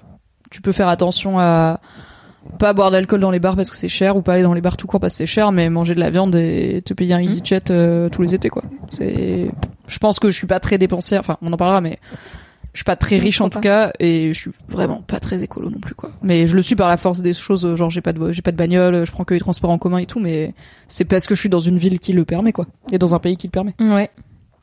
Bref, plutôt cigale ou fourmi? Euh... Donc attends, la attends, c'est cigale- qui les méchants? La cigale ayant chanté tout l'été. Donc la cigale, elle est dépensière et elle, euh, elle, euh, elle chante tout l'été au lieu d'emmagasiner des grains pour l'hiver. D'accord. Et quand la bise fut venue, elle se retrouva fort dépourvue. La fourmi de son côté avait bien économisé tout l'été en se faisant maxi max chier et en faisant rien de fun. Et la fourmi, il me semble, à la fin refuse de partager avec la cigale parce qu'elle dit quand on veut, on peut, t'avais qu'à traverser la rue. Oh C'est Ah Emmanuel Macron Ah bah la fourmi, c'est la, la fourmi, elle est macroniste. C'est la, la, vie. la fourmi, c'est Emmanuel Macron. Après la cigale, elle est un peu Sarwell, tu vois. Elle a rien branlé quoi, mais c'est pas grave, elle a le droit. la cigale, c'est une intermittente du spectacle. Bah non, parce que j'ai envie de dire, les intermittents, c'est pas mal un métier de euh, tu En vrai, tu sais que t'as des mois riches et Ouais. des mois euh, maigres et tu économises, euh, enfin tu mets de côté pendant les mois riches pour les, les périodes de vaches maigres quoi. C'est pas le salariat où t'es là, bon, l'argent il va tomber whatever quoi. Alors, Moi, je pose la question au chat aussi. Euh, Est-ce que vous êtes cigale ou fourmi Donc, yes. euh, cigale ou fourmi Cigale, c'est euh, dépensier et fourmi, c'est économe. Et On peut dire fourmi, c'est un peu flippé, peut-être il y a de ça aussi. Et cigale, c'est pas flippé en tout cas. Carpe diem. Ouais, Carpe diem. du kiff, du kiff, du kiff finalement. ah ouais, la baise, la baise, la baise. Voilà. Hop là. Ouais, j'ai Ouais, mis- vous pouvez, sondage, eh, vous pouvez, vous pouvez voter directement dans le chat, les gars. C'est pas formidable, ça? Est-ce qu'on se met pas bien? C'est beau, hein, c'est bien fait. Ah oui, par contre, euh, j'ai pas, tiens, j'ai pas mon overlay de des sondages euh, sur euh, BFF. Tiens, good to know. Il faudrait que je le viendra. rajoute. Euh, ok, vous pouvez voter directement dans le chat pour répondre si vous voulez. Moi, je, en fait, je suis un peu gênée de répondre à cette question-là parce que ni l'un ni l'autre. Je pense que j'ai une tendance, euh, tu sais, il y a, euh, alors dans les personnes qui parlent d'argent, euh, dans la francophonie, il y a Christian Junot, euh, qui est euh, Oui, que j'ai découvert via Fabrice. Ouais, va- via Fab aussi, euh, qui est une personne que Fab a eu en entretien dans Histoire d'argent. C'est un- une sorte de conseiller financier, de coach financier, j'ai envie de dire. Il Oui. forme aussi lui-même beaucoup de personnes qui vous font travailler sur le, rap- le rapport à l'argent.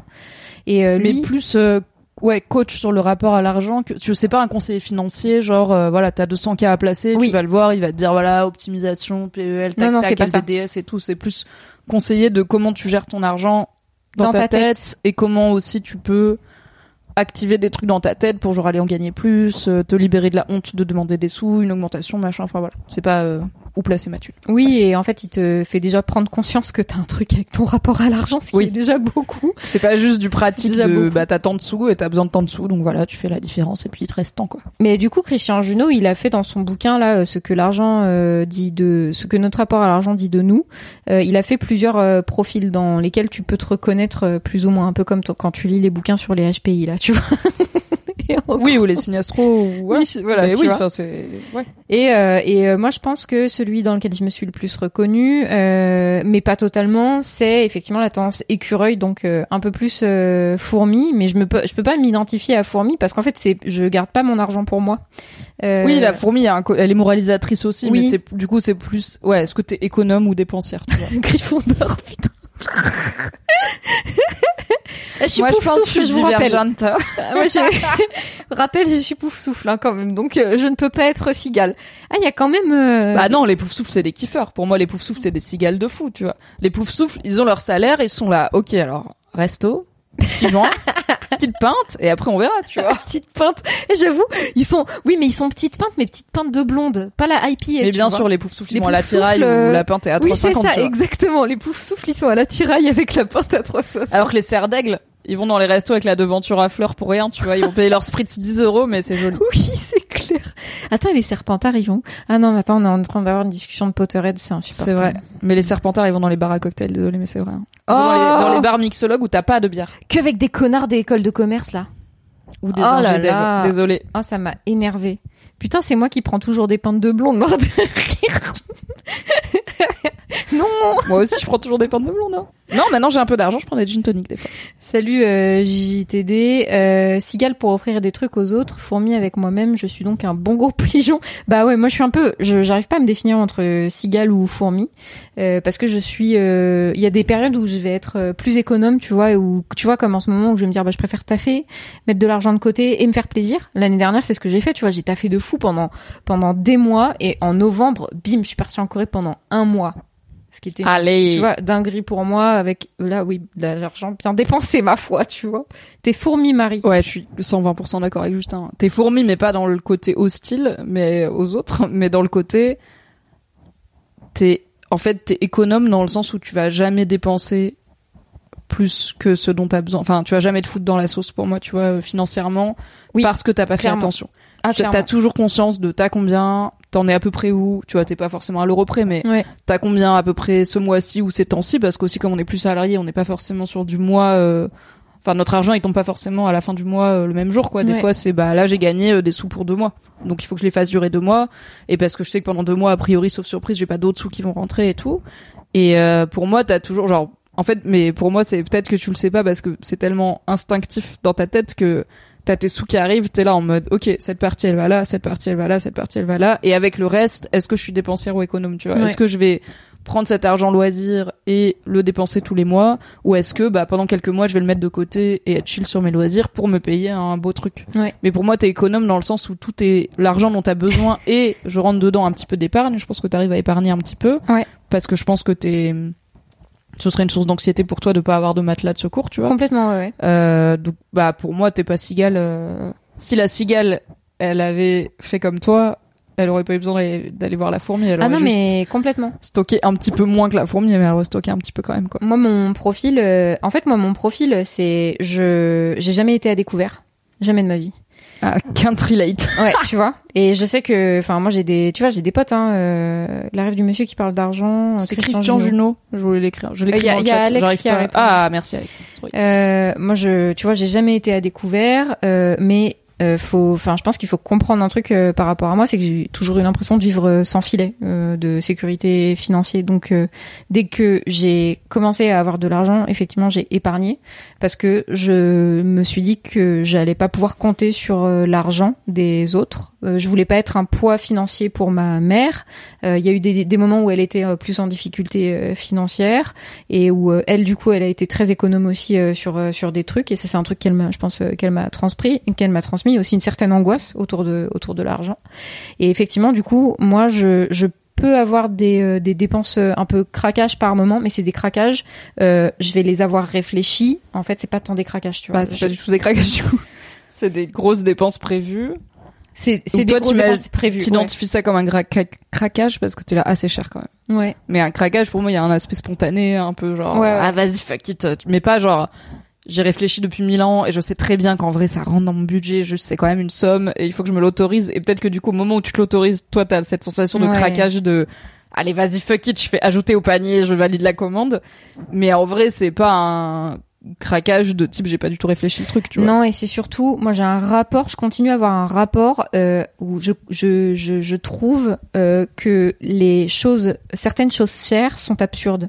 C'est-à-dire que il y a des, en fait, j'ai tellement appris à, à- comment dire, euh, à mettre euh, des certaines sommes face à la valeur de certaines choses que aujourd'hui, pour moi, prendre un Air, par exemple, tu vois, je pourrais me, me permettre de prendre une chambre d'hôtel ou un Airbnb à 250 euros euh, la nuit, comme ça, euh, une fois de temps en temps, tu vois, en mode ah ouais, je veux vraiment me faire plaisir et tout.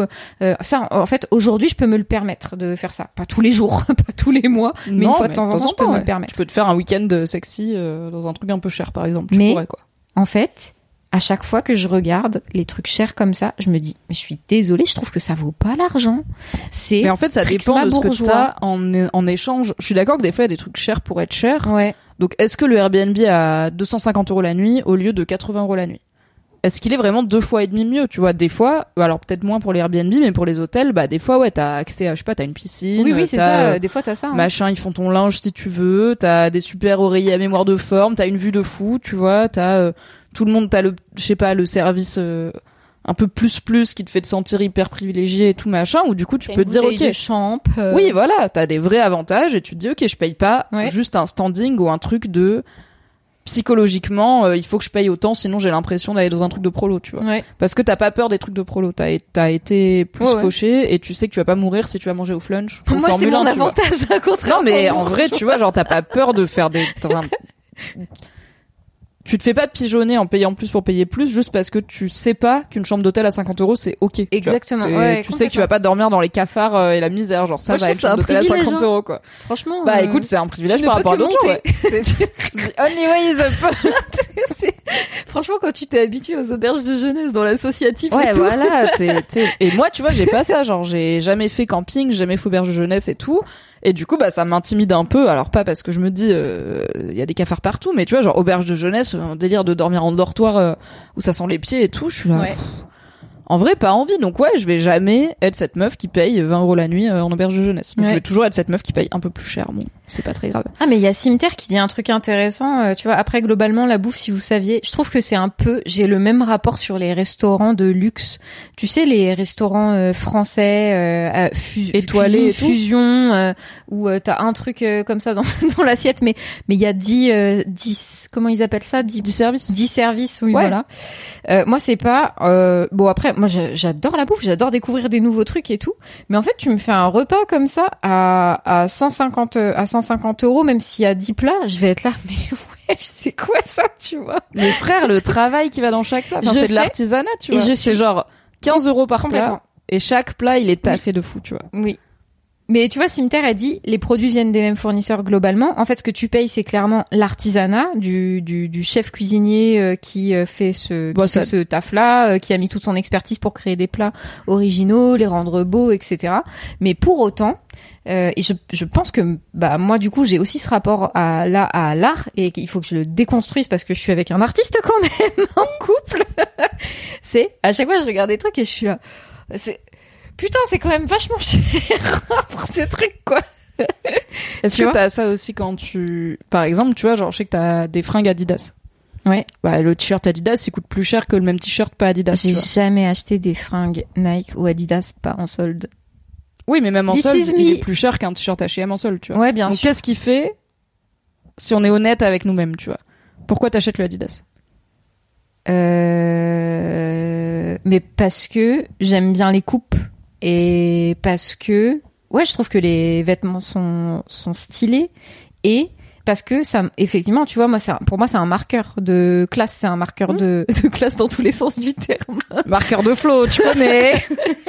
Mais par contre, je trouve que ça dit un truc de moi que que j'achète jamais des pièces qui sont pas en solde, tu vois. Alors que encore une fois, une fois de temps en temps, je pourrais me permettre d'acheter euh, des pièces soit de Adidas ou des pièces de créateurs. Tu vois, par exemple à Berlin, avec Alex, on est rentré dans une une boutique euh, qui vendait que des petites pièces de, de, de créateurs et de créatrices euh, polonaises, je crois, ou euh, un truc comme ça. Et on a acheté euh, des boucles d'oreilles. Bah, en fait, clairement, c'était des boucles d'oreilles hyper euh, originales et euh, on les a payées bah, plus cher parce que c'est des boucles d'oreilles euh, d'une d'une créatrice. Et m- pour moi, effectivement, ça, ça a de la valeur parce que c'est un truc euh, original. Et en fait, ça correspondait à mon range de de. Je suis ok de mettre ce prix-là euh, Oui. là-dedans, tu vois.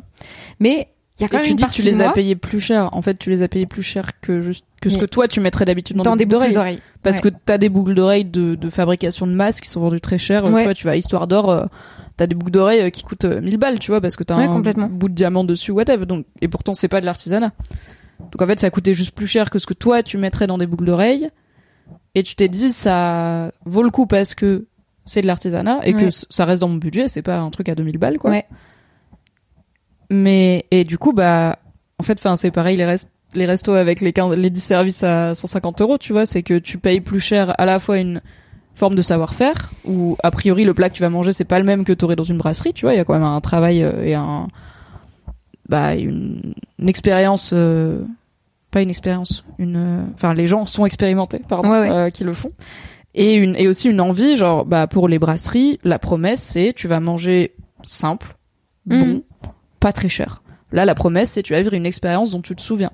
L'autre jour, j'étais au resto. Alors, c'était pas un resto très fancy, mais c'était un resto sympa avec euh, pour l'anniversaire de la mère de mon mec avec euh, avec mon mec. Bon, vraiment perdu dans les Hauts-de-France, à côté de Lens, euh, pas euh, pas à Paris Centre, hein, clairement. Et mon mec a pris un tartare parce qu'il aime bien le tartare. Et sur son tartare, il y avait un sorbet au basilic. et c'est con, tu vois, parce que des tartares avec du basilic, il y en a plein. Mais le fait qu'il y ait eu un chef qui a ou une chef qui a pensé à faire ce sorbet, bah du coup il était là. Attends, c'est quoi ce truc sur mon tartare? Il l'a goûté, il était en mode. Ah des barres c'est glacé, attends qu'est-ce qui se passe Et du coup il m'a dit attends goûte comme ça tu vas peut-être savoir ce qu'il y a dedans. Tout le monde a goûté un peu, on a fait le serveur il est repassé, on était là excusez-moi c'est quoi ça? Et tu vois il va s'en souvenir de ce tartare. Il en a mangé plein des un peu moins chers. Mais celui-là il va s'en souvenir parce Ouais. qu'il y avait un truc tu vois il y, avait, un truc, ouais. il y a quelqu'un qui a pris le soin de te faire vivre une expérience quoi. Et du coup pour moi tu payes ça aussi quoi. Non, mais je, je, je suis, je, en plus, je suis d'accord avec, euh, avec toi euh, sur, euh, en fait, sur ce constat-là. Et en plus, en fait, moi, pour moi, il y a un facteur plaisir. À quel point ce truc-là te donne du, de, en fait, te donne du plaisir. À quel point ça te fait, ce truc-là te fait plaisir, tu vois, à la fin. Et je pense que, à je, m'écouterai là-dessus. Mais c'est vrai que sur certaines, après, je, pense j'ai un autre truc aussi qui est lié à, justement au marqueur social. Et oui, euh, je reviens sur l'histoire des boucles d'oreilles. En fait, à la fin, c'est Alex qui me les a offertes. Euh, Merci pour les boucles d'o- d'oreilles, Alex. Mais tu vois, quand on les regardait, je me disais, ah oui, normalement, je mettrais pas ça dans des boucles d'oreilles, tu vois. Mais euh, c'est pour, pour ça que je racontais cette histoire-là. Merci pour les boucles d'oreilles, Alex.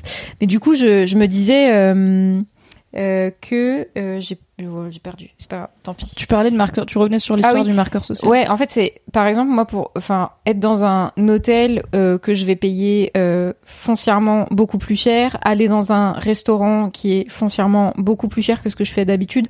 Pour moi, ça c'est un mar c'est un marqueur social fort et euh, où je me dis oh ouais ok les bourgeois quoi.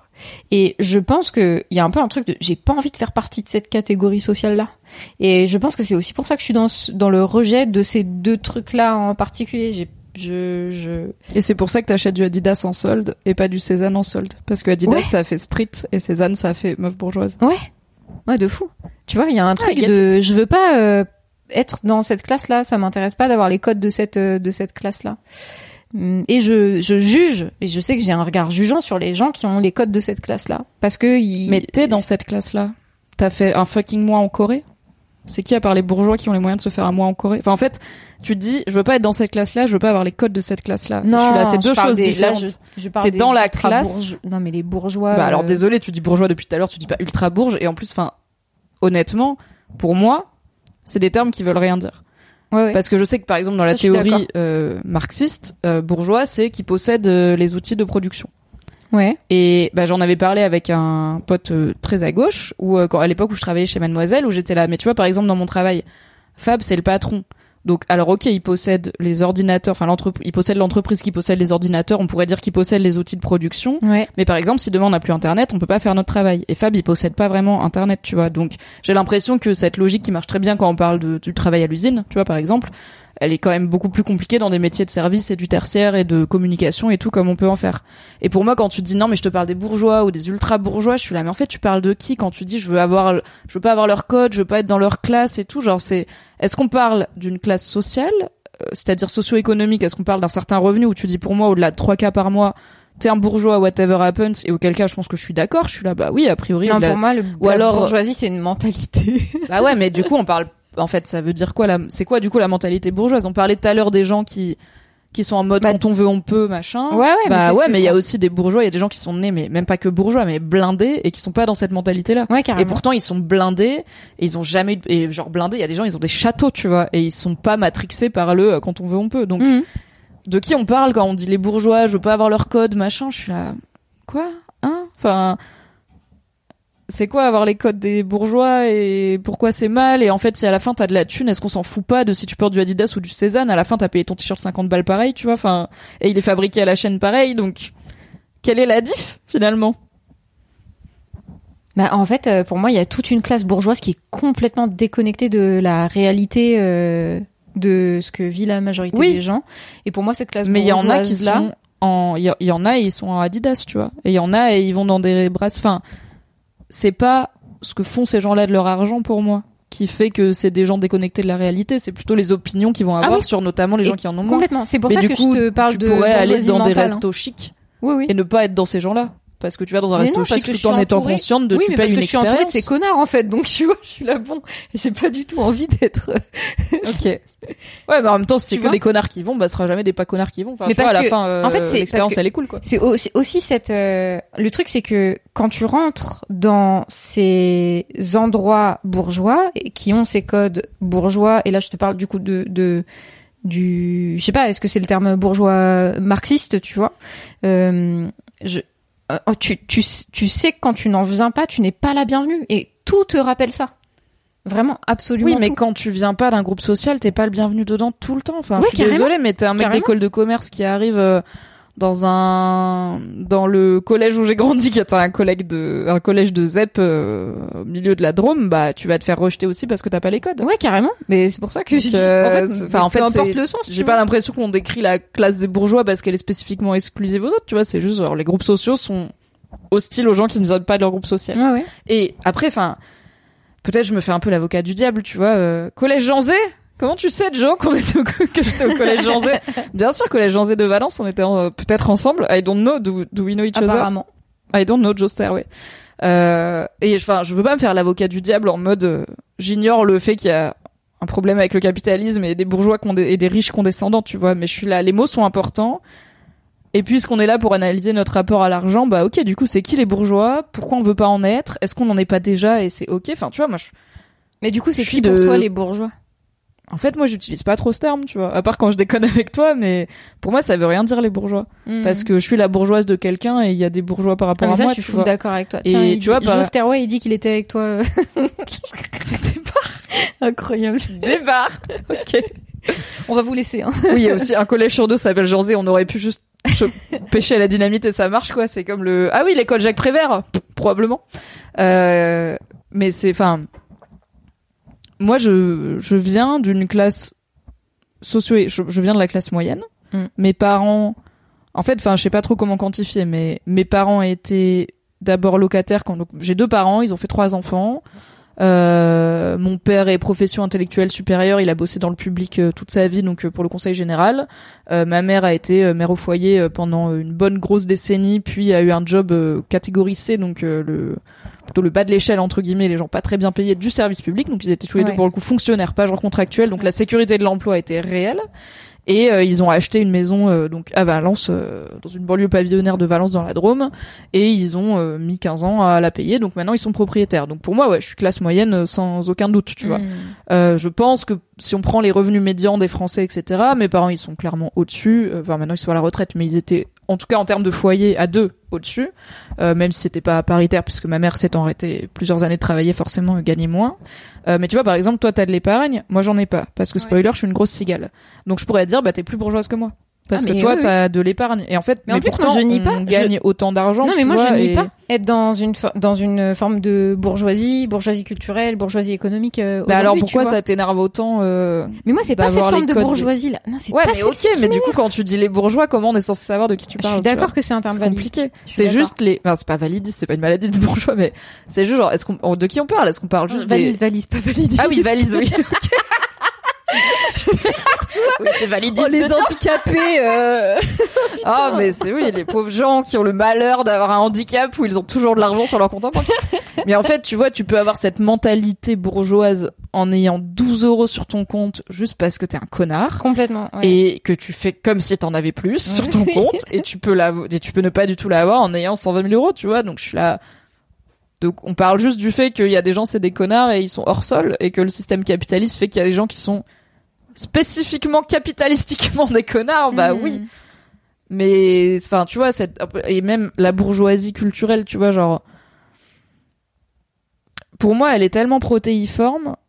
Oui, En parce fait, que moi, je je suis me pas dans la bourgeoisie culturelle qui va au théâtre et qui regarde euh, des spectacles de danse. Non, vois, mais c'est ça, t'as la bourgeoisie culturelle de gauche, et en même temps, là-dedans, t'as, bah, on Qui connaît, euh, filles bah voilà, qui va aux universités de LFI, où tu vois, bah, on connaît ELV, pardon. Mathis, qui est le, l'ancien euh, chargé des podcasts de MAD et qui euh, maintenant est spécialiste euh, théâtre et qui a notamment un podcast sur le théâtre, euh, qui est, qui est super, euh, il va tout le temps au théâtre et il a une culture, il a fait des études de sociaux, et de théâtre, et là vraiment le gars il te cite euh, Bourdieu comme ça en passant, il te claque des références de penseurs russes au cul, je pourrais dire gros bourgeois, tu vois, mais d'un autre côté, bah Mathis, je sais qu'il est fauché, euh, qu'il va, qu'il est indé, qu'il gagne des sous comme il peut avec des podcasts sur le théâtre. Alors laissez-moi vous dire qu'il n'y a pas encore une manne financière incroyable dans ce secteur. Donc ouais, culturellement, il est bourgeois, mais en fait, je vais jamais l'appeler bourgeois parce que ça n'a pas de sens, il est fauché, Mhm. tu vois. Donc on peut dire oui, mais non, notre bourgeois et tout, mais à la fin, quand on dit bourgeoisie culturelle, on parle de gens qui ont de l'argent. Mm. Tu vois, on va pas dire que les gens spécialisés en rap, euh, qui sont euh, des, tu vois, t'as des gosses de banlieue, ils sont hyper nerds de rap. On va pas Mhm. dire c'est de la bourgeoisie culturelle parce qu'ils sont experts de leur domaine, tu vois. Donc c'est quand même non, on parle des gens qui ont de l'argent et qui sont snobs. En fait, c'est juste ça, on parle des gens snobs. Ouais, bah Alex, il dit, euh, Marie, elle parle surtout de bourgeoisie culturelle, des Parisiens en général, ceux qui traînent dans le 11e et qui bandent sur Belleville et le 18e et qui portent des Mais végétaux. alors déjà, c'est quoi les Parisiens en général? Parce que moi perso, je connais très peu de Parisiens de souche et je pense que toi aussi. Alex, c'est un Parisien de souche. Ok, et bah cool, tu vois, t'es un gros bourgeois. I guess, j'ai traîné beaucoup dans le 11e parce que guess what, il y a des bons bars et notamment des bars pas chers en fait dans le 11e. Le 18e et Belleville, bah c'est des quartiers pas chers de mais Paris. non, mais, non, mais et là, les Véjas, c'est des baskets véganes. Mais non, Donc, mais tu te compares à ce qui est pas comparable. Mais pourquoi Enfin, en fait, je vous demande des exemples et vous On êtes là. C'est les gens qui font ça. Et je dis, mais moi aussi, je fais ça. Et tu dis, mais toi, c'est pas pareil. Et je suis là, mais pourquoi C'est pas alors toi. Parce que je suis pas snob. Not you. Mais peut-être je suis une bourgeoise alors, je sais pas, c'est possible, tu vois. Déjà, et sinon, euh, bah pourquoi avoir une moustache de connard. Oui, ou des Stan Smith, tu vois, je n'ai ni l'un ni l'autre. Même si on en a parlé, j'ai des poils au menton par contre. Je sais pas si On ça compte pas comme un petit Attention, bouc. ça s'approche. Ça s'approche.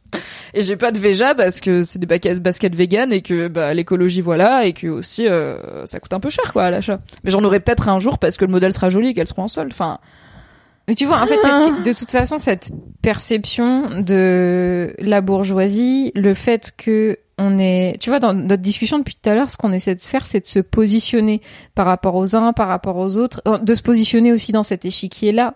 Je trouve que c'est c'est ça aussi qui met en tension, qui met tout en qui met tout en tension et qui qui rend les d'ailleurs les discussions autour de l'argent euh, assez euh, assez euh, compliquées et peu empathiques, quoi. Oui, mais parce qu'il y a ce truc de se comparer, tu vois. Mais quand je vois un gars à moustache dans le 11e euh, en train de boire son petit spritz à 10 euros, je sais qu'il vit probablement dans 18 mètres carrés alors qu'il a 28 ans et qu'il peut pas se permettre plus et qu'il mange des pâtes achetées à Lidl pour se payer son spritz à 10 euros. Et je suis là, mais si, si tu veux kiffer ton spritz à 10 euros, mais kiffe-le, tu vois, y a pas de souci. Enfin, Le principal reproche aux bourgeois, c'est pas le snobisme, c'est le fait qu'ils considèrent d'être arrivés où ils sont par leur seul mérite sans reconnaître les super cartes qu'ils avaient en main. Ça passe parfois aussi par l'acquisition d'une certaine culture dont on parle en disant bourgeoisie culturelle. Quand on parle de bourgeoisie en tant que classe, on parle de gens qui ont des intérêts de classe communs. Tu peux être un bourgeois culturel fauché qui pourtant a des intérêts de classe plus proches des bourgeois économiques que des classes plus précaires. Il n'y a pas beaucoup d'argent pour un podcast pour le théâtre, certes, mais ce podcast pourrait tout à fait être financé par la haute bourgeoisie économique car cela entre dans les intérêts de classe de la bourgeoisie. Être de l'élite, se séparer. ok, mais du coup, bah, si je comprends bien, tu peux être un bourgeois culturel fauché qui a des donc déjà t'es en bourgeoisie culturelle donc t'es fauché hein, qui a des in- donc du coup est-ce que t'es bourgeois? Ok. Juste culturellement. Tu es bourgeois mais tu es fauché. Tu as des intérêts de classe plus proches des bourgeois économiques donc des gens qui ont de la thune que des classes plus précaires. Quand même toi-même tu es fauché donc tu es aussi précaire. Bah du coup on est toutes les deux bourgeoises. Et on a les mêmes intérêts de classe que les gens dans le 11e qui boivent des spritz à 12 euros. On est beaucoup plus proche de ces gens-là que des gens qui font la queue pour l'aide alimentaire Ah tu oui, vois genre en termes d'intérêt de classe si demain euh, le gouvernement dit on fait une par exemple il y a un truc qui s'appelle l'ACRE l'aide à la création et à la reprise d'entreprise. Quand tu crées ta boîte tu peux faire une demande et pendant un an tu payes pas de cotisation sociale. T'es exonéré. Donc pendant un an tout l'argent que ta boîte rapporte c'est mon cas. Merci Sarkozy. Sarkozy ou Macron je sais plus. C'est peut-être sous Macron quand il était sous enfin quand il était ministre de Hollande maybe. Le- les les politicos du chat euh, let's go euh, c'est une loi qui, je pense, est globalement considérée, de, en tout cas de droite, en tout cas euh, économiquement libérale. Ça aide à la création d'entreprises, tout ça, voilà. Ça aide pas à la nationalisation des moyens de production, en tout cas comme loi. Si demain euh, la droite, parce qu'a priori serait la droite, merci beaucoup, qui fait ça, fait passer une loi, donc cette aide, elle dure pendant un an. Si demain la droite fait passer une loi qui dit, bah en fait cette aide maintenant vous pouvez la redemander tous les cinq ans, et tous les cinq ans pendant un an vous payez pas de cotisation sociale, croyez bien que Marie et moi on va la demander, et qu'on va être ravis tous les cinq ans de ne pas payer de cotisation sociale et qu'on va alors je veux pas parler pour Marie mais moi je vais m'auto justifier ça en me disant en fait je suis un dé. Cet argent que je cotise pas c'est un matelas qui va me permettre de continuer à faire vivre mon activité. Je reste précaire voilà on gagne pas 100 k par an on gagne pas 100 k par mois. Donc bon bah être exonéré de cotisation pendant un an ça peut faire une vraie diff. Mais en fait cette cette aide elle est pas euh, si tu lances ta boîte et que tu gagnes tout de suite 100K, tu peux quand même avoir droit à cette aide. Elle est pas limitée à combien tu gagnes. Donc il y a des gens qui peuvent, je crois en tout cas. hein. Quand tu crées ta boîte, tu peux la demander. Après, je sais pas comment Oui, ils oui. décident si tu l'as ou pas. Moi, le, moi, le truc, euh, tu vois, dans ton exemple là par rapport aux cotisations sociales, euh, moi, là où je ferai un petit distinguo, c'est que justement, nous n'utilisons pas ce dispositif afin d'exploiter des hommes et des femmes sans payer de cotisations sociales. Les seules personnes que nous Non. exploitons, c'est nous-mêmes. oui. Et en Et même coup, temps, c'est un intérêt de classe, tu vois. Complètement. Et moi, du coup, moi, j'ai moins. Je, tu vois, c'est les, c'est les, ar- tu vois, on se, on se parlait des arrangements qu'on fait avec soi-même par rapport à nos valeurs, par rapport à, oui, en fait, là, moi, j'ai effectivement bénéficié de l'ACRE pendant un an à la création de mon entreprise l'année dernière. Et en fait, l'arrangement que je me suis fait avec moi-même, c'est, ah, ok, c'est ok, c'est pour tes propres cotisations sociales. C'est pas pour, euh, c'est, t'es pas en train d'embaucher quatre personnes dont tu vas pas payer les cotisations sociales pendant un an, tu vois. Et en fait, je me suis, je, me- je me non, suis pourrait dire, auto-convaincue par ce bah, truc-là. ouais, mais les cotisations que tu payes pas, c'est tant d'argent qui va pas à la sécu, qui va pas, tu Ouais. vois, c'est, en effet, temps, ça te lève pas de cotisation sur un salarié, Hmm. mais ça te lève de cotisation sur, bah, je pas, le- les 20% qu'on file à l'URSSAF, c'est pour les réinjecter dans les services publics, officiellement. Carrément. En tout cas, c'est le, c'est l'idée, quoi. Euh, voilà, votre richesse, c'est votre force de travail et le système de chômage. Voilà, c'est la richesse, c'est le système de chômage. Clairement, c'est. Oui, ça aide. Euh, évidemment, je pense que si tu es vraiment fauché et que tu galères à te nourrir et te loger, tu n'es pas bourgeois. Mais il faut aussi différencier les gens qui naissent précaires et qui se précarisent volontairement. Notamment, il n'y a pas de jugement de valeur. Il y a plus de facilité à se précariser et devenir artiste ou faire un podcast sur le théâtre quand on sait qu'on a la sécurité de nos parents, par exemple, que si on n'a rien et aucune euh, sécurité. Oui, et alors là, on va peut-être pour revenir un petit peu à la question. Euh, Oui, parce que du coup, je t'ai pas laissé y répondre. Bon, c'est pas que tu m'as pas laissé, c'est qu'on a débattu, c'est trop intéressant. Euh, mais je pense qu'on savait hein, que ce serait un BFF qui Mm. part un peu en vrille. Euh, moi, je suis très cigale. Euh, j'ai pas, bon, j'ai tout un épisode d'histoire d'argent où je rentre plus en détail euh, dans mon parcours euh, de rapport à l'argent, si ça vous intéresse. Mais en gros, j'ai pas eu vraiment d'éducation financière euh, parce que j'ai pas géré mon propre argent. J'avais pas vraiment d'argent de poche. Mm. Et quand j'ai été à la, quand j'ai fait mes études supérieures, j'ai eu le privilège d'avoir des parents qui m'ont payé. Ma, bah, mon appart et tout, donc euh, Ouais. euh, j'avais pas à travailler bien, euh, pendant mes études. Ah ouais, une chance de. Donc grosse chance. Mm. Et d'un autre côté, euh, ça m'a pas appris à gérer ma thune du coup. Donc Ah quand je me suis parce que j'avais pas de thune à gérer, mon loyer il était payé. Et après, bah j'avais un peu de sous pour vivre, euh, genre payer mes courses et tout. Mais du coup, je me suis retrouvée très vite étudiante. Bah alors à découvert, voire plus plus, parce que je savais pas gérer ma thune, je savais pas faire des courses, je savais pas les trucs de comment ne pas trop dépenser et te retrouver à jeter la moitié de ce que t'as acheté parce que Ah si ouais. je viens d'une famille de 5 qui aime bien bouffer où le frigo il est toujours plein mais il est plein pour 5 donc faire les courses pour une personne qui en plus des fois t'as la flemme ou tu vois t'es là en fait j'ai pas faim du coup je vais juste pas manger et tout. Enfin voilà j'avais pas de j'avais pas du tout appris à vivre toute seule. Et j'étais un peu jeune aussi j'ai mon bac à 16 ans donc euh, je suis je me suis retrouvée à vivre solo ouais à 16 piges quoi. Donc euh, c'était aussi T'as euh, eu ton bac à 16 ans? Sais je suis un peu zèbre Ah putain. non, en vrai, j'ai eu mon bac à Ah deux ouais. mois de mes 17 ans parce Ah que je suis née en novembre, donc euh, Ouais, j'ai eu mon bac ouais, en juin. vrai, euh, bah ouais, j'avais jeune, 16 ans, quoi. Ouais, ouais. J'ai eu mon premier appart, j'ai fait ma première rentrée solo, j'avais 16 ans. Donc euh, un bébou et j'étais à un niveau d'anxiété sociale, Ah mon tu gars. ouah Euh, donc euh, j'ai pas eu d'éducation financière, mais contrairement à toi, en fait j'ai jamais eu vraiment de matelas financier à moi. Mais contrairement à toi, j'ai toujours eu, et j'en parlais, la certitude de whatever happened, j'ai mes parents, tu vois. Et il y a toute une démarche qui serait pas confortable de leur demander de l'argent. euh, parce que je pense que je le vivrais qu'en échec personnel maintenant à l'âge que j'ai mais ça m'est arrivé bah quand j'étais justement euh, jeune adulte et que je claquais trop de thunes et tout bah en fait euh, mes parents ils me renf... enfin, ils me renflouaient tu vois à un moment euh, j'ai trouvé j'ai chopé un petit job en intérim où je pouvais le faire euh, quand tu vois ils m'appelaient ils me disaient t'es dispo ou pas? Et si je disais non c'était genre ok ils me rappellent deux semaines après donc c'était pas éliminatoire. Ça m'a fait mais c'était plus de l'argent kiff tu vois de ah bah tu veux partir en vacances à Barcelone avec ta sœur? Ok bah gagne un peu de sous tu vois pour te payer euh, participer un peu à l'essence parce qu'on part à quatre dans une bagnole et on paye pas d'hôtel hein, c'est on dort dans la bagnole et puis advienne que pourra quoi donc euh, vacances d'étudiante fauchées mais vacances cool quand même. Mais du coup, t'avais pas d'anxiété? Ah si énormément ah Ouais. si si énormément et j'étais en fait moi ma, mon rapport à l'argent c'est tu mets la tête dans le sable euh, pendant Ah ouais. hyper longtemps ça a été ça c'était horrible et euh, je me suis décoincée euh, grâce à mon ex donc euh, mon compagnon d'avant euh, mon compagnon actuel qui s'appelle Arthur qui lui euh, bah, c'est un ingé dev euh, mais qui vient d'une pour le coup lui d'un d'une enfance plus prolo que la mienne. Moi, pour le coup, j'ai grandi classe moyenne où en vrai ça va, tu vois. On a une maison, euh, mes parents ils avaient deux bagnoles, euh, enfin ça va, clairement. Lui c'était beaucoup plus euh, mère célibataire, euh, là, il a plus connu la galère que moi. Et euh, mais par contre il gagne beaucoup plus d'argent car il est un GDev en data science, Ouais, dans, Dans la science, le truc. fintech. C'est Bon. le, c'est le, ouais, fintech en plus, ouais. Ouais ouais, on est, il peut faire le fire, tu vois. Je pense qu'il peut Ouais. être en route vers le fire. Ouais, clairement. Mais je pense à lui des fois quand je pense au fire, je me dis Arthur, c'est vraiment un fire. Voilà, s'il y a quelqu'un qu'on connaît qui peut Oui. être pas loin du fire, c'est ce gars-là. Quel parcours, hein. Ouais, quel parcours. Et en fait, bah lui, il m'a beaucoup des paradoxalement, il est alors il a aussi ses trucs de stress par rapport à l'argent et tout évidemment, hein, mais lui, il m'a beaucoup, en tout cas, transmis sa philosophie qui m'a énormément rassuré, qui est de vraiment voir l'argent que comme un outil et comme en fait, c'est un outil qui permet de faire des trucs. C'est tout. ça Ouais, dit ouais. rien de toi, ça dit rien, tu vois, tous ces trucs de les gens ils te jugent machin, genre pas les couilles parce que lui il a connu des gens qui en avaient énormément et qui étaient des confinis, des gens qui en avaient pas du tout et qui étaient super, enfin tu vois, il a tout Mhm. vu. Je pense qu'il a dû rencontrer euh, un éventail de gens vraiment très large en termes de revenus. Ou moi, tu vois, avec Mad, alors bon, je mets un peu de côté, genre oui, ça m'est arrivé de voir des gens qui sont vraiment des stars, tu vois, genre, euh, je pense, enfin, tu vois, genre, un jour j'ai bu un café avec euh, Aurel San. Bon, je pense le les revenus d'Aurel San, enfin l'argent qu'il a maintenant, c'est un peu hors sol par rapport à tout ce que je pourrais imaginer. Mais même ça, tu vois, genre Arthur, il a rencontré des gars qui possèdent des boîtes de luxe. Genre c'est le gars qui possède la boîte, tu vois. Et je me dis ce gars-là, il est beaucoup plus riche qu'Orelsan parce que Orelsan, il a allez, des 15 ans, Bernard. 20 ans de carrière qui marche bien, mais quand même globalement prolo de base et tout. Ce gars-là, il a monté sa boîte et investi dans son business et tout. Bref. Et du coup, j'ai eu cette éducation de voilà, l'argent c'est vraiment un outil et quand on a et que tu veux faire un truc, bah c'est un outil qui te permet de faire le truc. Donc quand t'en as pas, c'est galère parce que c'est un outil dont on a besoin pour beaucoup de choses dans la vie. Mais c'est aussi du coup quand t'en as pas, je t'en prête parce qu'en fait si t'as pas de marteau et j'en ai un, je vais te le filer. Mm. Et juste rends-le moi quand, enfin si tu peux me le rendre quand j'en ai besoin, c'est bien.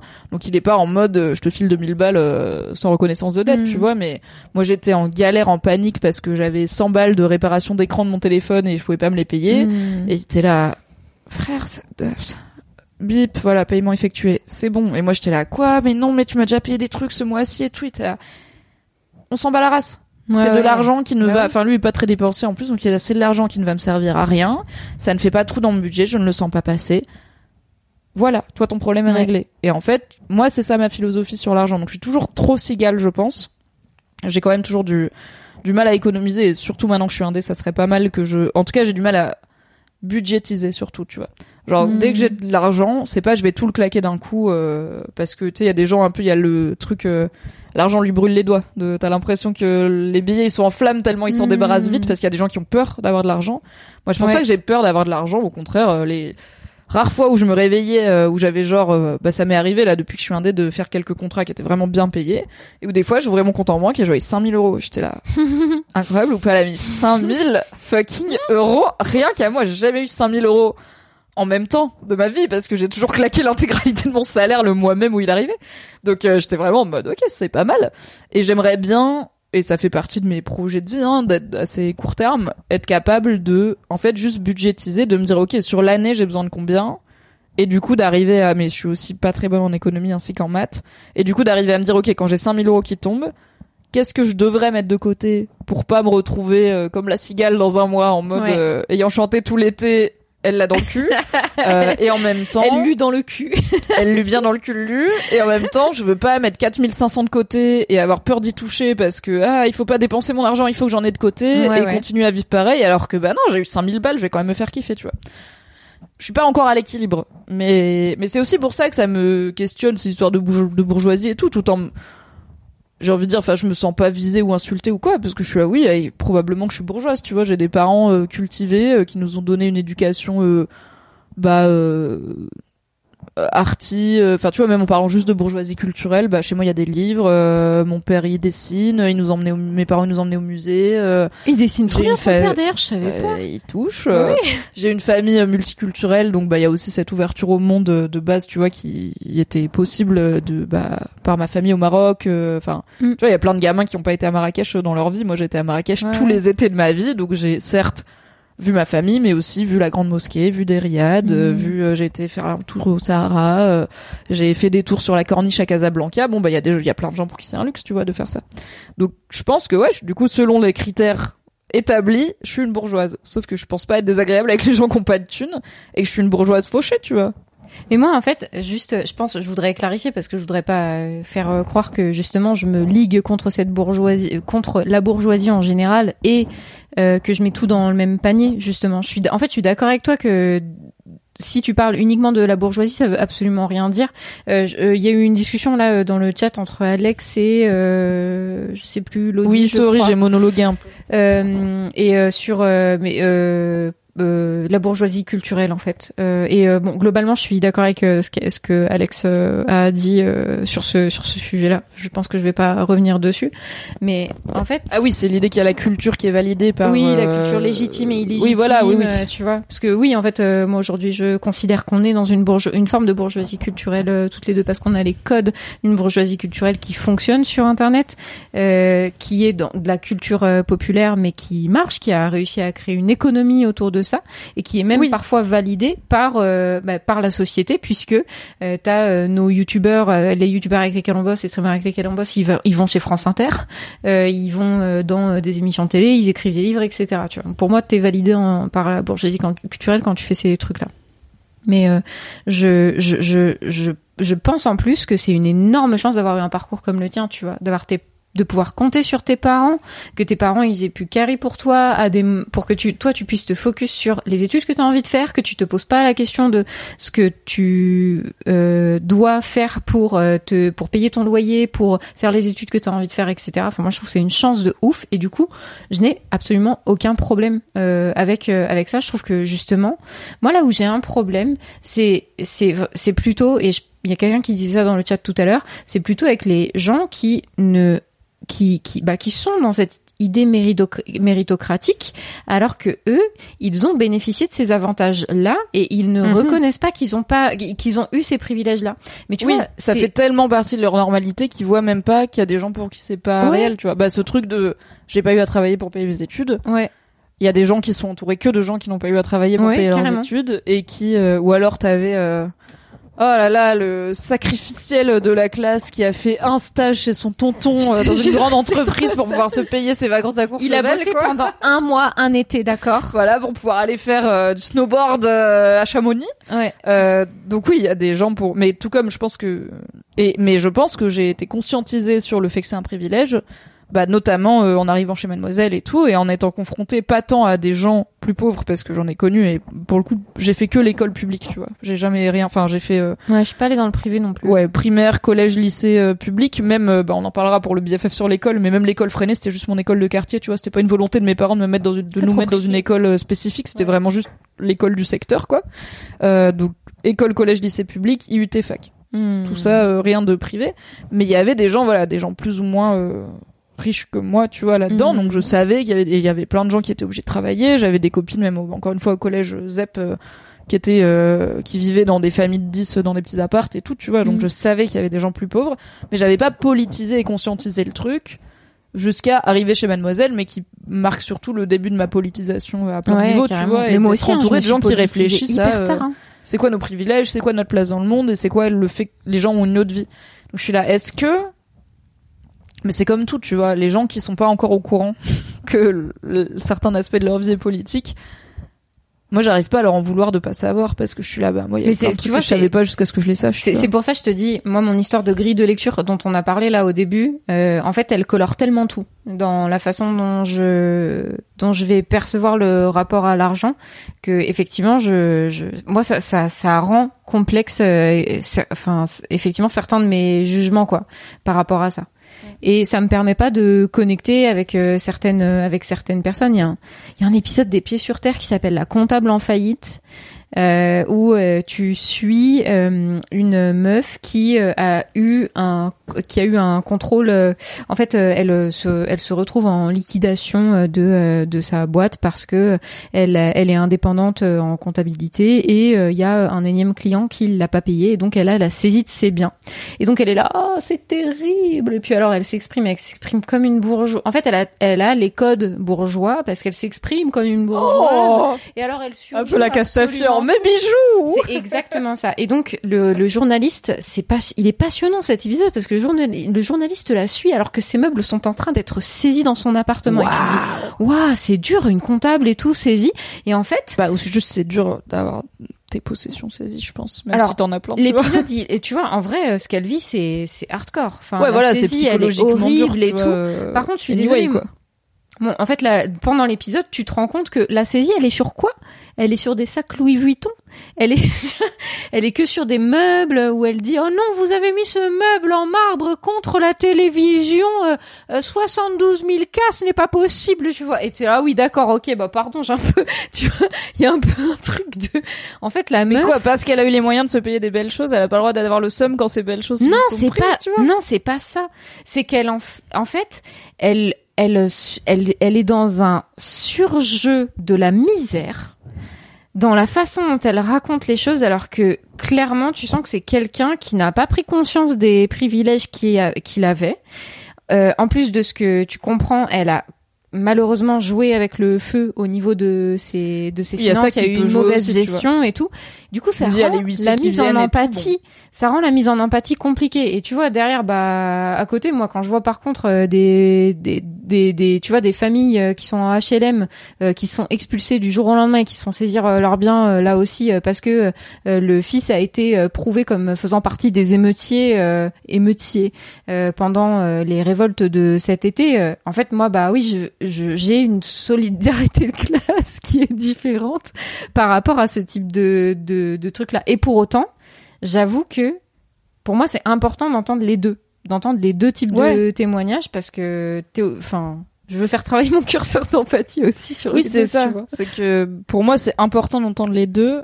et d'être en empathie avec les deux, ce qui veut pas dire qu'on dit que les deux situations sont aussi graves. Parce Oui, que oui. cette dame, elle est sûrement pas à la rue déjà. Mais il y a Parce que si t'as eu les moyens d'avoir plusieurs meubles chers et objets de luxe, etc., bah t'as peut-être déjà des choses que tu peux revendre si jamais t'es dans un coup dur. Et puis, exactement. Ouais. Mais après, des fois, il y a des gens, bah ils ont eu les moyens à un moment d'acheter plein de trucs et ils ont plus du tout de sous. Et du coup, bah quand on leur prend ces trucs-là, ils sont là, non mais j'ai plus du tout Ouais. de sous. Genre, Et oui, j'ai acheté du Vuitton il y a 4 ans. Et ça euh, arrive là, j'ai hyper- plus de en plus thunes, ça arrive hyper souvent hein, les faillites euh, de Ouais, nouveaux parce il y a un côté nou en fait dans son histoire il y a un côté nouveau riche.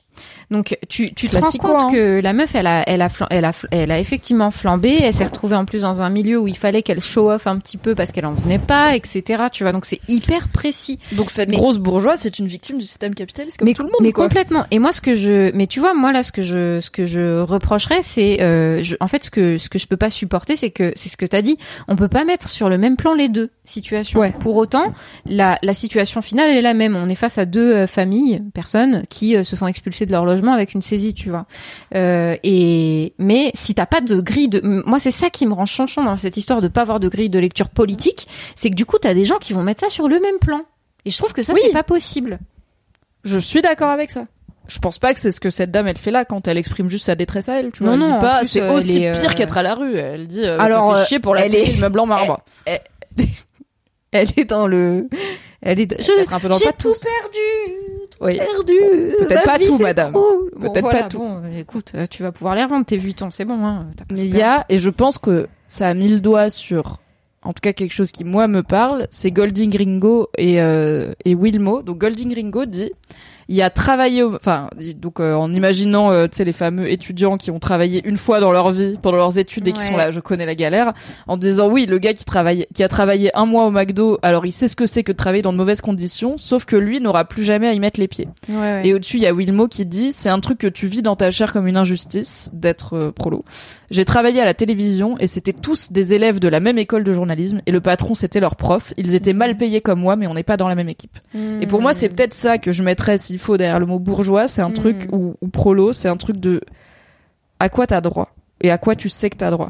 Et pour moi, c'est différent d'être pauvre et de savoir que peut-être t'auras autre chose ou en tout cas que c'est possible et d'être pauvre et de croire parce qu'on te l'a tellement dit que t'auras pas droit à mieux, que c'est pas possible, t'auras Mm. pas autre chose. Tu vas, en fait, ta vie, ça va être le McDo, ça va être les Ouais. jobs ingrats, ça va être les trains Ouais. de banlieue à 5 du mat, ça va être la galère, ça va être pas pouvoir mettre de côté, ça va être être à une saisie d'huissier ou un retard de paiement de d'être en galère et d'être dans une potentielle spirale, c'est que tu seras jamais détendu là-dessus, tu vois.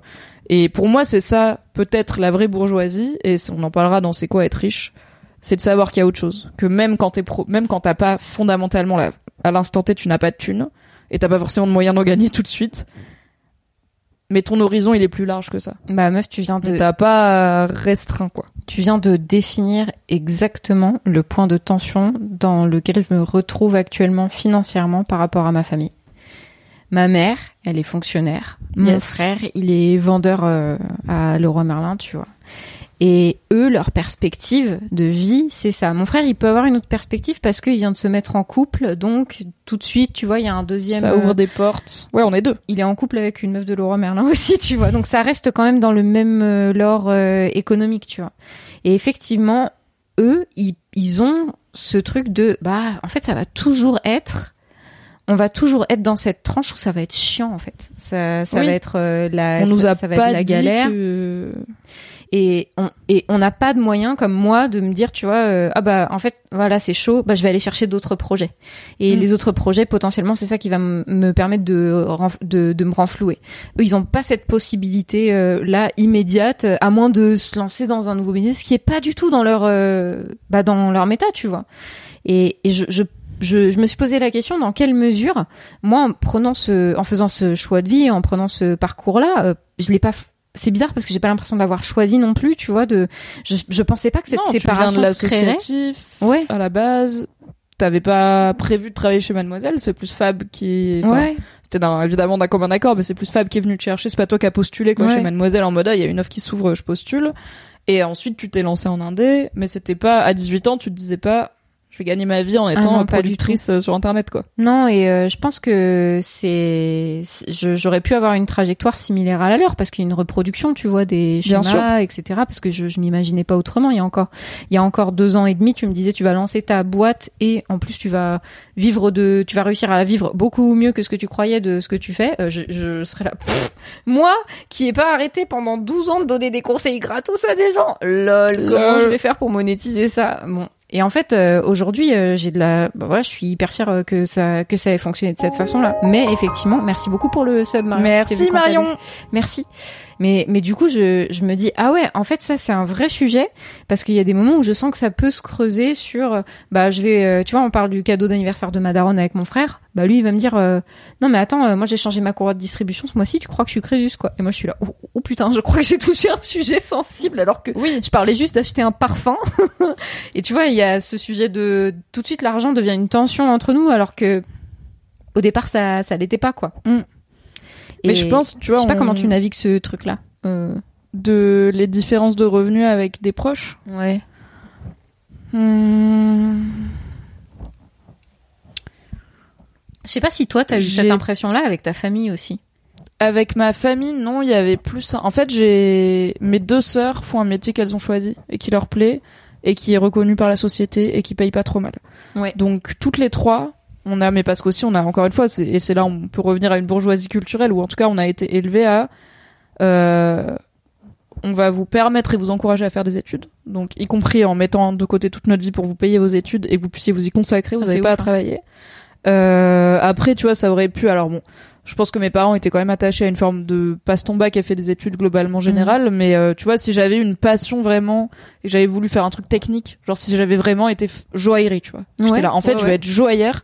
Peut-être même qui m'aurait dit ouais ok va faire avec un peu de rassurance parce que je pense qu'il y a un truc de oula les CAP c'est quand même pas une filière d'avenir mais je pense que euh, il y aurait eu euh, avec un peu de rassurance et de gens du métier qui leur disent non non mais c'est la bonne filière si elle veut faire joaillerie ils m'auraient laissé faire joaillerie avec un petit peu de- d'inquiétude parce qu'ils étaient en mode l'important c'est d'avoir le choix.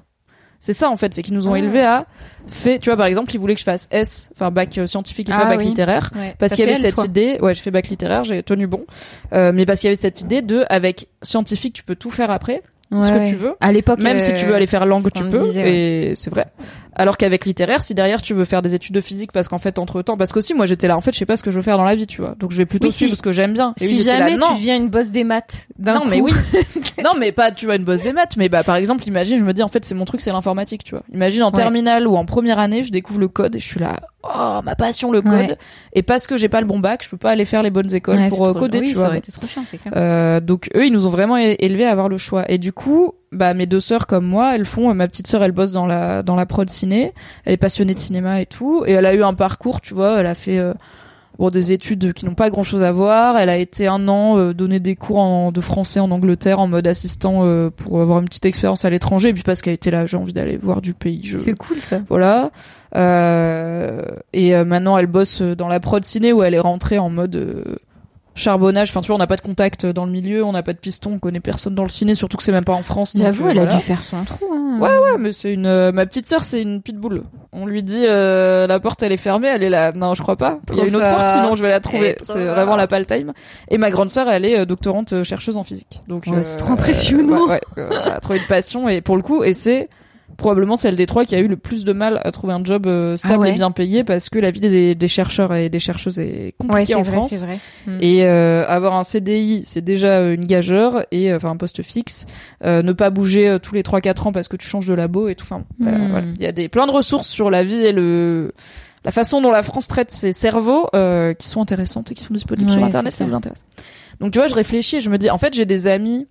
J'ai des proches euh, qui font des boulots. Tu vois, j'ai bah, mes, mes deux meilleures amies du collège euh, qui elles viennent d'une classe socio-économique un peu en dessous de la mienne, je dirais. Euh, elles euh, bossent toutes les deux plutôt en mode dans la restauration, petit boulot, tu vois, pas pas forcément dans une logique de créer une carrière et tout, un peu plus dans cette logique de je vis pas pour travailler, je travaille pour gagner des sous pour vivre derrière. Mm. Et c'est pas mal de bah je fais ça deux ans, ensuite je fais une pause parce que déjà ça physiquement ça casse, humainement ça casse aussi parce que les clients euh, plus euh, le l'atmosphère en cuisine, en restauration, c'est quand même un délire, surtout quand t'es une jeune femme, n'est-ce Ouais, pas euh, plus bah, le- les restaurateurs euh, qui sont quand même abusés, habitués à abuser euh, malheureusement des serveurs et des serveuses à plein de niveaux. Donc c'était beaucoup de je fais ça deux ans, je gagne la thune et après je m'arrête un an, je fais ma vie, je joue à LOL et je reviens. genre vraiment c'est je m'en bats les couilles en fait. Genre comme je suis pas là pour créer une carrière. Je vais pas me dire ah non mais si je pars je pourrais pas revenir Ouais. parce que si je pars je, pour le coup littéralement je traverse la rue et il y a un autre restaurant donc c'est Ouais. pas forcément le bon mais voilà je vais trouver. ouais. Et je me suis jamais, tu vois, je me suis jamais dit ah je me sens mal d'avoir eu un CDI hyper vite ou d'avoir euh, un, un meilleur salaire euh, fixe.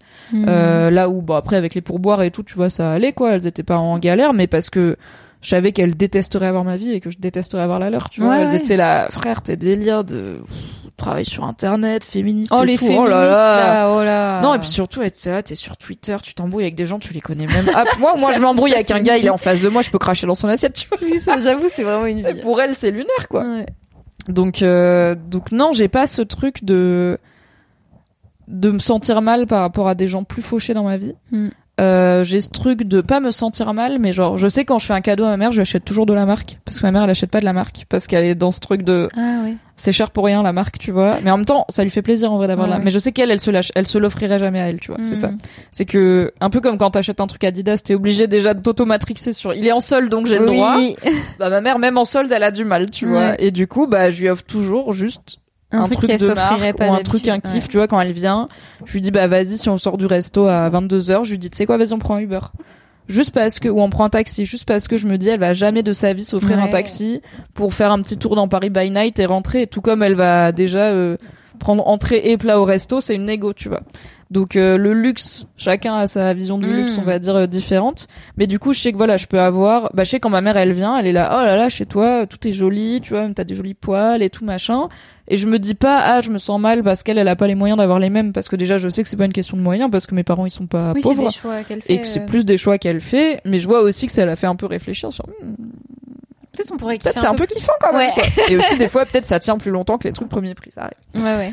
Euh, mais par contre, bah, on ironise un peu sur des fois sur ouais, euh, tu vois les coachs euh, qui sont là en mode euh, avec seulement trois astuces simples, vous pouvez doubler vos revenus sans sortir de chez vous.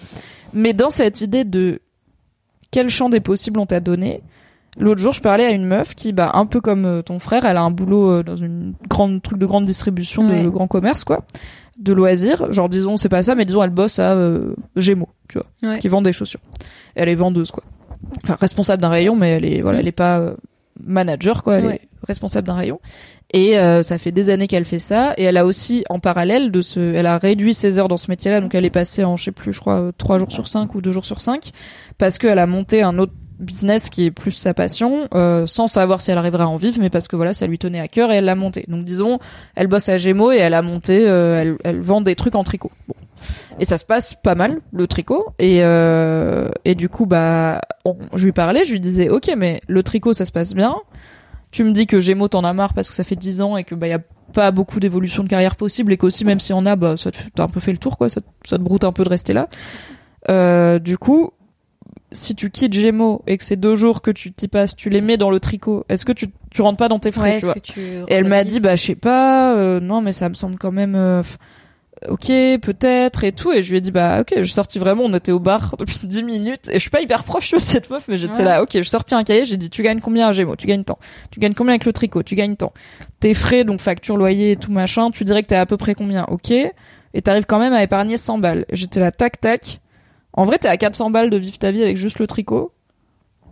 Donc je pense que il y a des options. Et tu vois je lui ai dit bah il y a par exemple tu pourrais euh, proposer des articles à des magazines de tricot ou à des blogs de tricot. Tu pourrais essayer si t'as envie parce que c'est une zumba les réseaux sociaux de faire un peu des TikTok et tout tu vois si ça t'intéresse un peu le montage de tricot et voir ce que ça donne. Tu Attends, pourrais euh, une tu à te poser. oui. Tu lui aurais dit ça il y a un an et demi ou pas? En vrai je pense que oui parce que j'avais Ah ouais. déjà ce truc chez Mad tu vois de beaucoup de petites stagiaires et tout qui sortent enfin qui parfois arrivaient chez Mademoiselle et, et me disaient bah du coup j'ai compris que je voulais pas être journaliste en travaillant chez Ouais. Mademoiselle. Et j'étais là c'est très bien ça sert à ça les stages aussi des fois, c'est de voir la réalité d'un métier et de dire ah non. Euh, mais du coup tu veux faire quoi d'autre tu vois donc ce côté un peu manager et tout. Et en fait des fois tu vois pour nous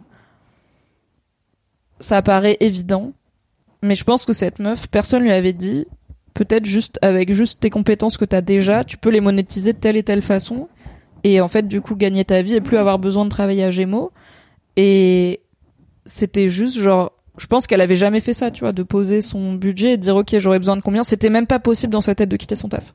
Mais elle a déjà fait un énorme truc hein, en Bah, décidant de, passer euh, moins de temps chez Gémeaux et enfin chez Gémeaux et à en- enfin pour le consacrer à sa propre activité, c'est déjà un pas euh, hyper important, tu Ouais. vois.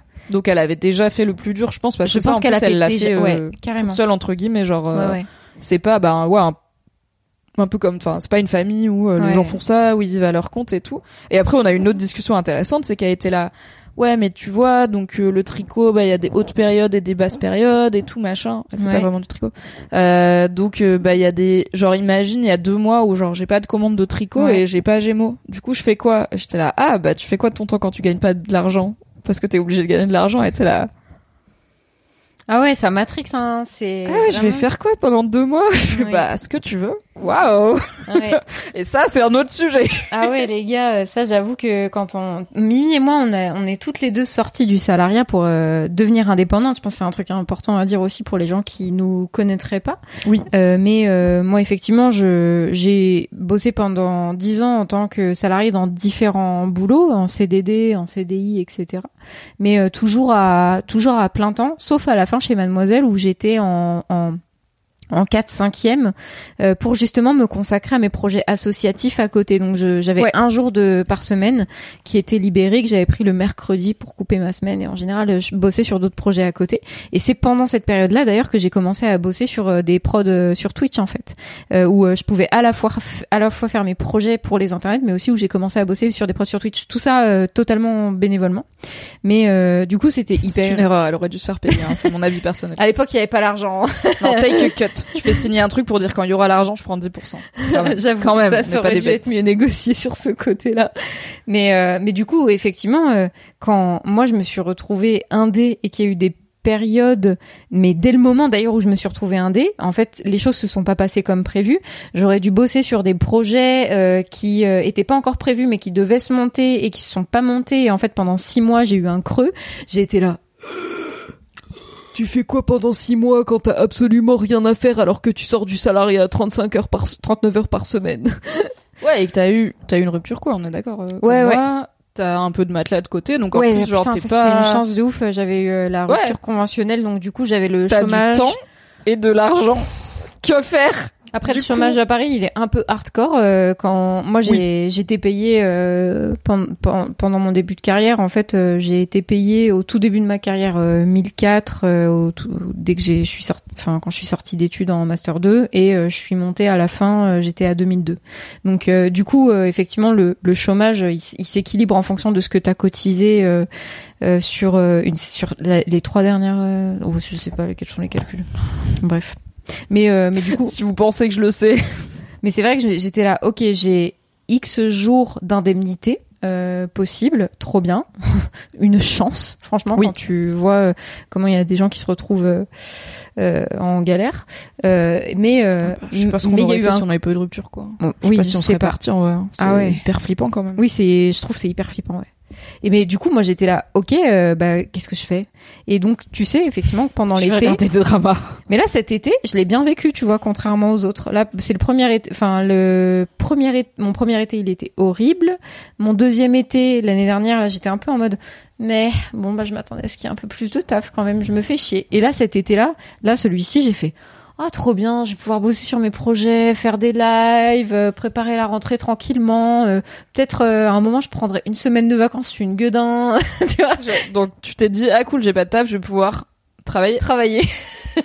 oui, mais je l'ai mieux vécu que Baldur's Gate 3 existe Marie. Qu'est-ce que tu veux que je te dise? Oui, mais je me suis dit, je... mais je sais pas, je l'ai quand même mieux vécu que avant. Oui, non, mais c'est, eh, on est sur une évolution. Et moi, je suis aussi, je suis pas en fire, tu vois. Je suis pas. Donc Oui. fire, c'est euh, financially independent, retire early, c'est ça, je crois. En genre indépendant. En tout cas, c'est financièrement quelque chose euh, Ah, et prendre ta retraite euh, jeune. Ouais.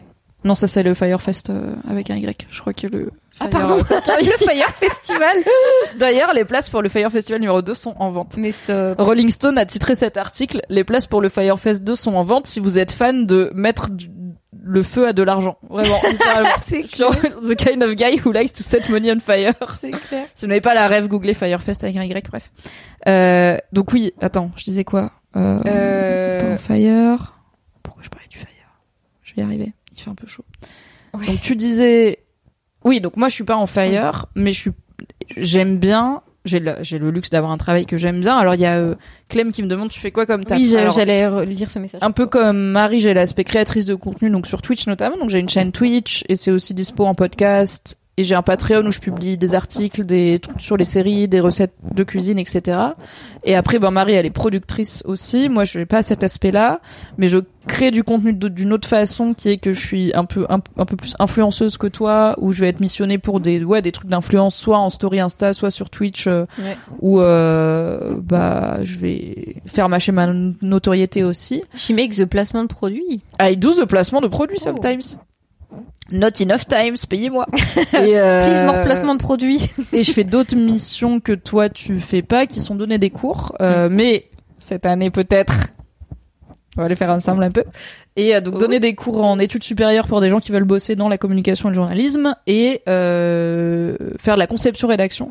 Donc aider à l'écriture ou euh, écrire des choses pas forcément sous mon nom, Euh, mais par exemple j'ai aidé à l'écriture d'une euh, créatrice de contenu sur TikTok euh, qui voulait euh, sortir un bouquin, un guide, euh, pas un bouquin autobiographique. Hein, je me suis pas fait passer pour euh, je vous raconte ma vie euh, moi-même machin, Euh, mais euh, mais c'était un guide un peu dev perso à destination des ados parce qu'elle a une commune très adolescente et voilà je l'ai aidé pour comment on écrit un bouquin quand on sait pas faire bah voilà j'ai j'ai aidé à ça. Donc voilà je fais plein de trucs euh, différents. Et donc moi je suis pas en fire parce que j'aime bien mon travail et que je pense que j'ai en fait j'aurais toujours un peu envie de faire ces tâches donc autant être payé pour les faire tu vois Mhm. pas toutes euh, et pas tout le temps mais j'aime bien euh, faire des trucs sur internet j'aime bien raconter ma vie dans des micros euh, ça me fait vraiment kiffer donc euh, je suis pas en mode j'ai hâte de, de de ne plus avoir à faire tout ça Mhm. mais par contre je suis assez en mode déjà travailler moins pour gagner plus ça oui et ouais, mais moi, de fou, moins d'heures et de vraiment d'avoir des périodes sporadiques. Et alors là, j'ai lu un bouquin euh, pour le travail euh, qui est un bouquin de dev perso de droite qui s'appelle La semaine de 4 heures. Euh, Oh la vache. alors de droite, mais pas que. Bah, c'est quand même le but, c'est de ne travailler que 4 heures par semaine. C'est un bouquin des années 2000 qui est écrit par un américain euh, entrepreneur qui s'appelle Tim Ferriss où il y a Ah oui. des conseils très de droite comme sous-traiter l'intégralité de sa vie par exemple à des gens moins bien payés en Inde mais aussi après c'était aussi les années 2000 tu vois c'était le tout début de oh my god avec internet on peut payer des gens à l'autre bout du monde et du coup ils sont payés au ratio de l'autre bout du monde tu Oh, vois, il y comme avait ça, un on peut être truc des colons grâce à Internet, super. Ouais, bah alors l'intégralité des entreprises françaises se sont délocalisées pour la même raison, tu vois. Donc je suis là. Apparemment, il y a eu culturellement un truc de oh my god, les Indiens existent et maintenant on peut leur parler et aussi Oh ils coûtent là pas cher, trop bien. Euh, mais il y a aussi des philosophies pas que con dans ce bouquin. Notamment, ben, un- il, il dit que pour lui, son critère premier, c'est pas genre la rentabilité ou le standing, c'est l'enthousiasme, tu vois. C'est est-ce qu'une tâche t'enthousiaste ou pas? T'enthousiasme Ah, c'est le Marie Kondo des entreprises. Non mais oui, mais c'est le kiff. Mais moi, Quand mon tu regardes cette but tâche, dans la vie, est-ce qu'elle te procure du plaisir? Mais c'est comme ça que je compte préparer ma deuxième année d'indépendance. C'est littéralement qu'est-ce qui me fait kiffer et qu'est-ce qui rapporte le plus de thunes, évidemment. Mhm. Quand ça me fait pas vraiment kiffer, mais que ça rapporte énormément de thunes, j'adore faire ça. Il y a pas de souci. euh, mais en même temps, c'est vrai, Mais oui, si l'absence c'est de kiff est hein. compensée par ah bah la sérénité financière que ça va Ah. m'apporter derrière, c'est cool quoi. Ah. Euh, et euh, et Tim Ferriss, il est plus, il est dans une logique de moi je vise pas la retraite jeune, Mhm. je vise régulièrement quand j'en ai envie pouvoir m'arrêter deux trois mois six mois Ouais. pour en tout cas pas bosser euh, pas bosser comme d'habitude mais pour me consacrer à des projets perso ou pour euh, faire des voyages ou des choses comme ça euh, ce qui veut pas dire qu'il est complètement off the grid et qu'il répond pas au moindre mail et tout mais Ouais. en tout cas c'est voilà oui, je mais j'allais dire, fond, comment quoi. tu te fais pas Tu vois, nous, on est dans un milieu où ça, cette méta-là, elle est quand même un peu complicada, euh, parce que il y a, moi, j'ai une, moi, j'ai, j'ai l'angoisse de me faire oublier, mais c'est une angoisse d'influenceur. Hein. Oh coucou Nodus. bonjour Nodus Tu on est dans un milieu où justement, enfin, quand t'es quand t'es indé, tu te dis, ok, il faut que je sois tout le temps identifiable et identifié par euh, les clients avec lesquels j'ai déjà bossé, par des, des futurs clients que je pourrais prospecter, qui pourraient être intéressés par mes services. Et du coup, moi, le, le, le manque de productivité ou le manque d'activité, euh, la baisse d'activité, ça me fait craindre d'être oublié. Je sais pas si et du coup forcément cette crainte d'être oublié, elle va avec une angoisse financière derrière de me dire Oh, peut-être que je pourrais jamais remonter la pente si jamais on m'oublie parce que en fait j'ai construit ma carrière et ma notoriété professionnelle sur ces, dix dernières années, sur des moves que j'ai fait sur en acceptant tel ou tel projet. Euh, si euh, demain euh, on ne sait plus que j'existe, euh, bah du euh, je perds euh, peut-être mes clients, tu vois. Mais il faut combien de temps pour qu'on sache plus que t'existes Bah, Et aussi, Mais excellente question, je ne sais pas. Salut, toi, quand Magic tu, euh, par exemple, tu, voilà, tu organises le Culture Fest de Manon Bril. Quel talent cette Marie. Euh, Merci. au moment de trouver des partenaires pour ce truc et même des gens à inviter en, en tant qu'intervenant et intervenante et tout, est-ce que tu vas aux gens dont tu as vu un contenu le plus récemment ou est-ce que tu vas aux gens dont tu sais qu'ils sont pertinents et que tu as une petite... En fait, Ah, moi, Je suis j'ai d'accord si tu t'arrêtes Patrick deux Beau- ans- Patrick Beau toujours. voilà, Patrick Beau. Et pourtant, Patrick Beau, je suis désolée, la productivité sur YouTube, elle est basse, quoi. Mais c'est ok parce qu'en fait, il fait autre chose. C'est pas celui qu'on voit le plus, c'est clair, tu vois. Mais je- Non, je, suis contente de prendre un euh, contre-exemple justement, tu vois. Ouais, et en fait, euh, en fait, je suis d'accord que si du jour au lendemain tu disparais et que tu fais plus aucun, aucun contenu euh, public et visible pendant deux ans, il y a une partie des gens qui vont t'oublier, mais ça va plus être le public que les gens qui te payent. Et c'est ça, tu vois, c'est que en fait, je suis pas influenceuse à temps plein et toi non plus. On vit Ouais. pas de Twitch, on vit pas du public. Alors moi un peu plus que toi parce que j'ai des revenus via Patreon, qui euh, où c'est des gens comme vous. Patreon, c'est un abonnement, donc c'est vous, les gens comme vous et moi qui payez pour mon travail. Merci beaucoup. Euh, comme un abonnement à un magazine en gros, sauf que le magazine c'est moi. Euh, donc je dépends peut-être même un peu plus des gens que toi, tu vois, parce que Patreon c'est une part plus importante de Ouais. mon budget mensuel Ouais. que toi les sub Twitch peuvent l'être. Mais en fait, si demain tu disparais de l'espace public, tu vas pas arrêter d'être une personne compétente avec qui plein de gens ont taffé et qui vont te recommander, tu vois. Mm. Donc, et si t'as un mail de bonjour, une réponse automatique de bonjour, je suis en vacances actuellement, je reviens dans deux mois, bon bah ouais, tu rateras peut-être une opportunité. Et du coup, Mhm. bon bah s'il y a que ça, ok, ouvre tes mails deux fois par semaine en vacances si tu veux, mais Mhm. fais que ça, tu vois, fais pas des lives, parce qu'en fait, ou alors fais-les. Oh là, leur dis pas ça, ils vont croire que non, il faut... je vais faire elle va continuer lives. à faire des lives. Euh, Abonnez-vous à la chaîne. À se B à mettre vos primes euh, si vous aimez bien cette discussion d'ailleurs, ou à follow la chaîne si vous la connaissiez pas encore, parce qu'en vrai on fait BFF tous les mois avec Mimi, donc c'est quand même intéressant ce qu'on raconte, non?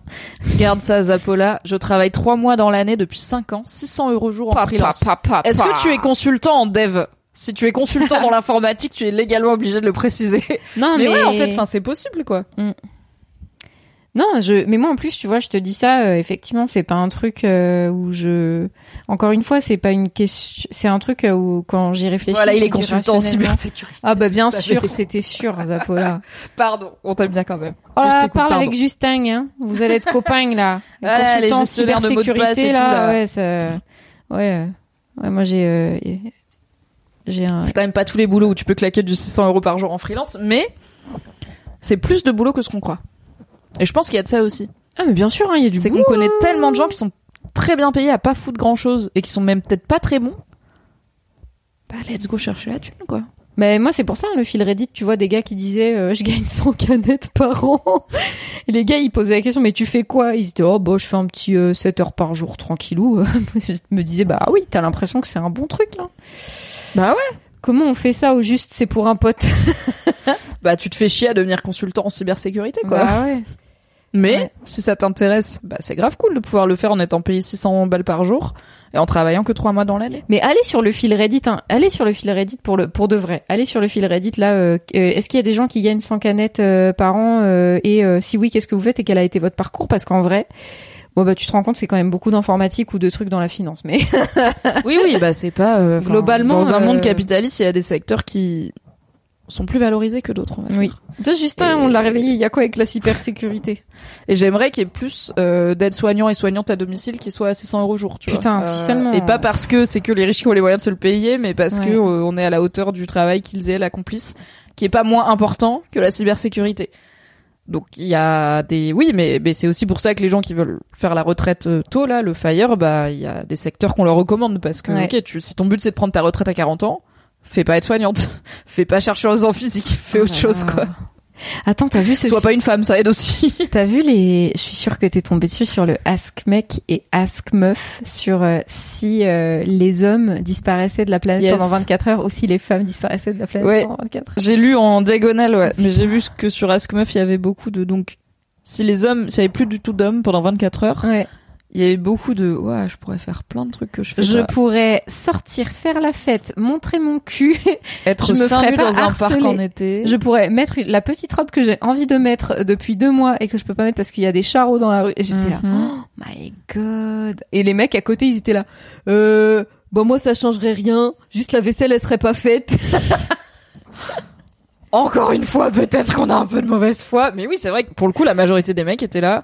Ça changerait rien, à part que les femmes de ma vie me manqueraient, quoi. Mais Oui. ça changerait rien à mon existence, Tout quoi. le monde était là, ah bubou. Après ils disaient, ah ouais peut-être ça nous ferait chier quand même parce que du coup ça voudrait dire que bah il y aurait pas d'infirmière et que les femmes elles garderaient pas nos enfants dont on, on devrait les garder pendant 24 heures. Ah, ça, il va falloir s'occuper enfer, 24 en- heures des gosses. Faudra s'occuper des chier. enfants pendant 24 heures en trop dur. En... Alors que les meufs, elles étaient là. Putain, je pourrais enfin vivre. Je pourrais enfin aller me balader dans la rue à minuit, ce serait trop bien. Ouais. Bah non. Euh, On est en train hein, contre le patriarcat, on avance. Si tous les hommes disparaissaient de la planète, ça s'appellerait Y The Last Man et c'est un très bon comic. C'est vrai, c'est très bien. Euh, the Last Man. Et bon, là, bah, Luciel dit spoiler, il en reste un. En effet, c'est le The héros. Le héros, c'est le seul gars de la planète où tous les hommes, littéralement tous les mâles, ont disparu. Très bon comics. Bof série télé, par contre. Est-ce que je vais fumer On passe à la question. Ouais, ouais, on a, ouais. La et question in. Je sais pas, euh, on est, en plus, euh, On est parti en couille. hein. ah ouais, là, il est 22h20, on en est qu'à la deuxième question. mais- Après, à non, la mais on a fait, on a fait Ouais. deux, là, en fait, la première, tu, on, on a déjà fait la première en intro, en fait. Ouais. Tu peux déjà, En vrai, on a fait une longue intro et la première question, on a fait un peu les deux parce que du coup, la, la Oui. dernière question. euh, tu pourras le séparer en deux, non? Mais en gros, là, oui, la dernière question, c'est ça veut dire quoi pour toi être riche? Euh, Et on l'a quand même pas mal abordé dans la que- cigale et la fourmi qu'on n'a pas trop abordé finalement. on n'a pas trop répondu au thème On a été là, Jean de la Fontaine, C'est quoi les bourgeois là On va parler de Bourdieu plutôt que de La Fontaine.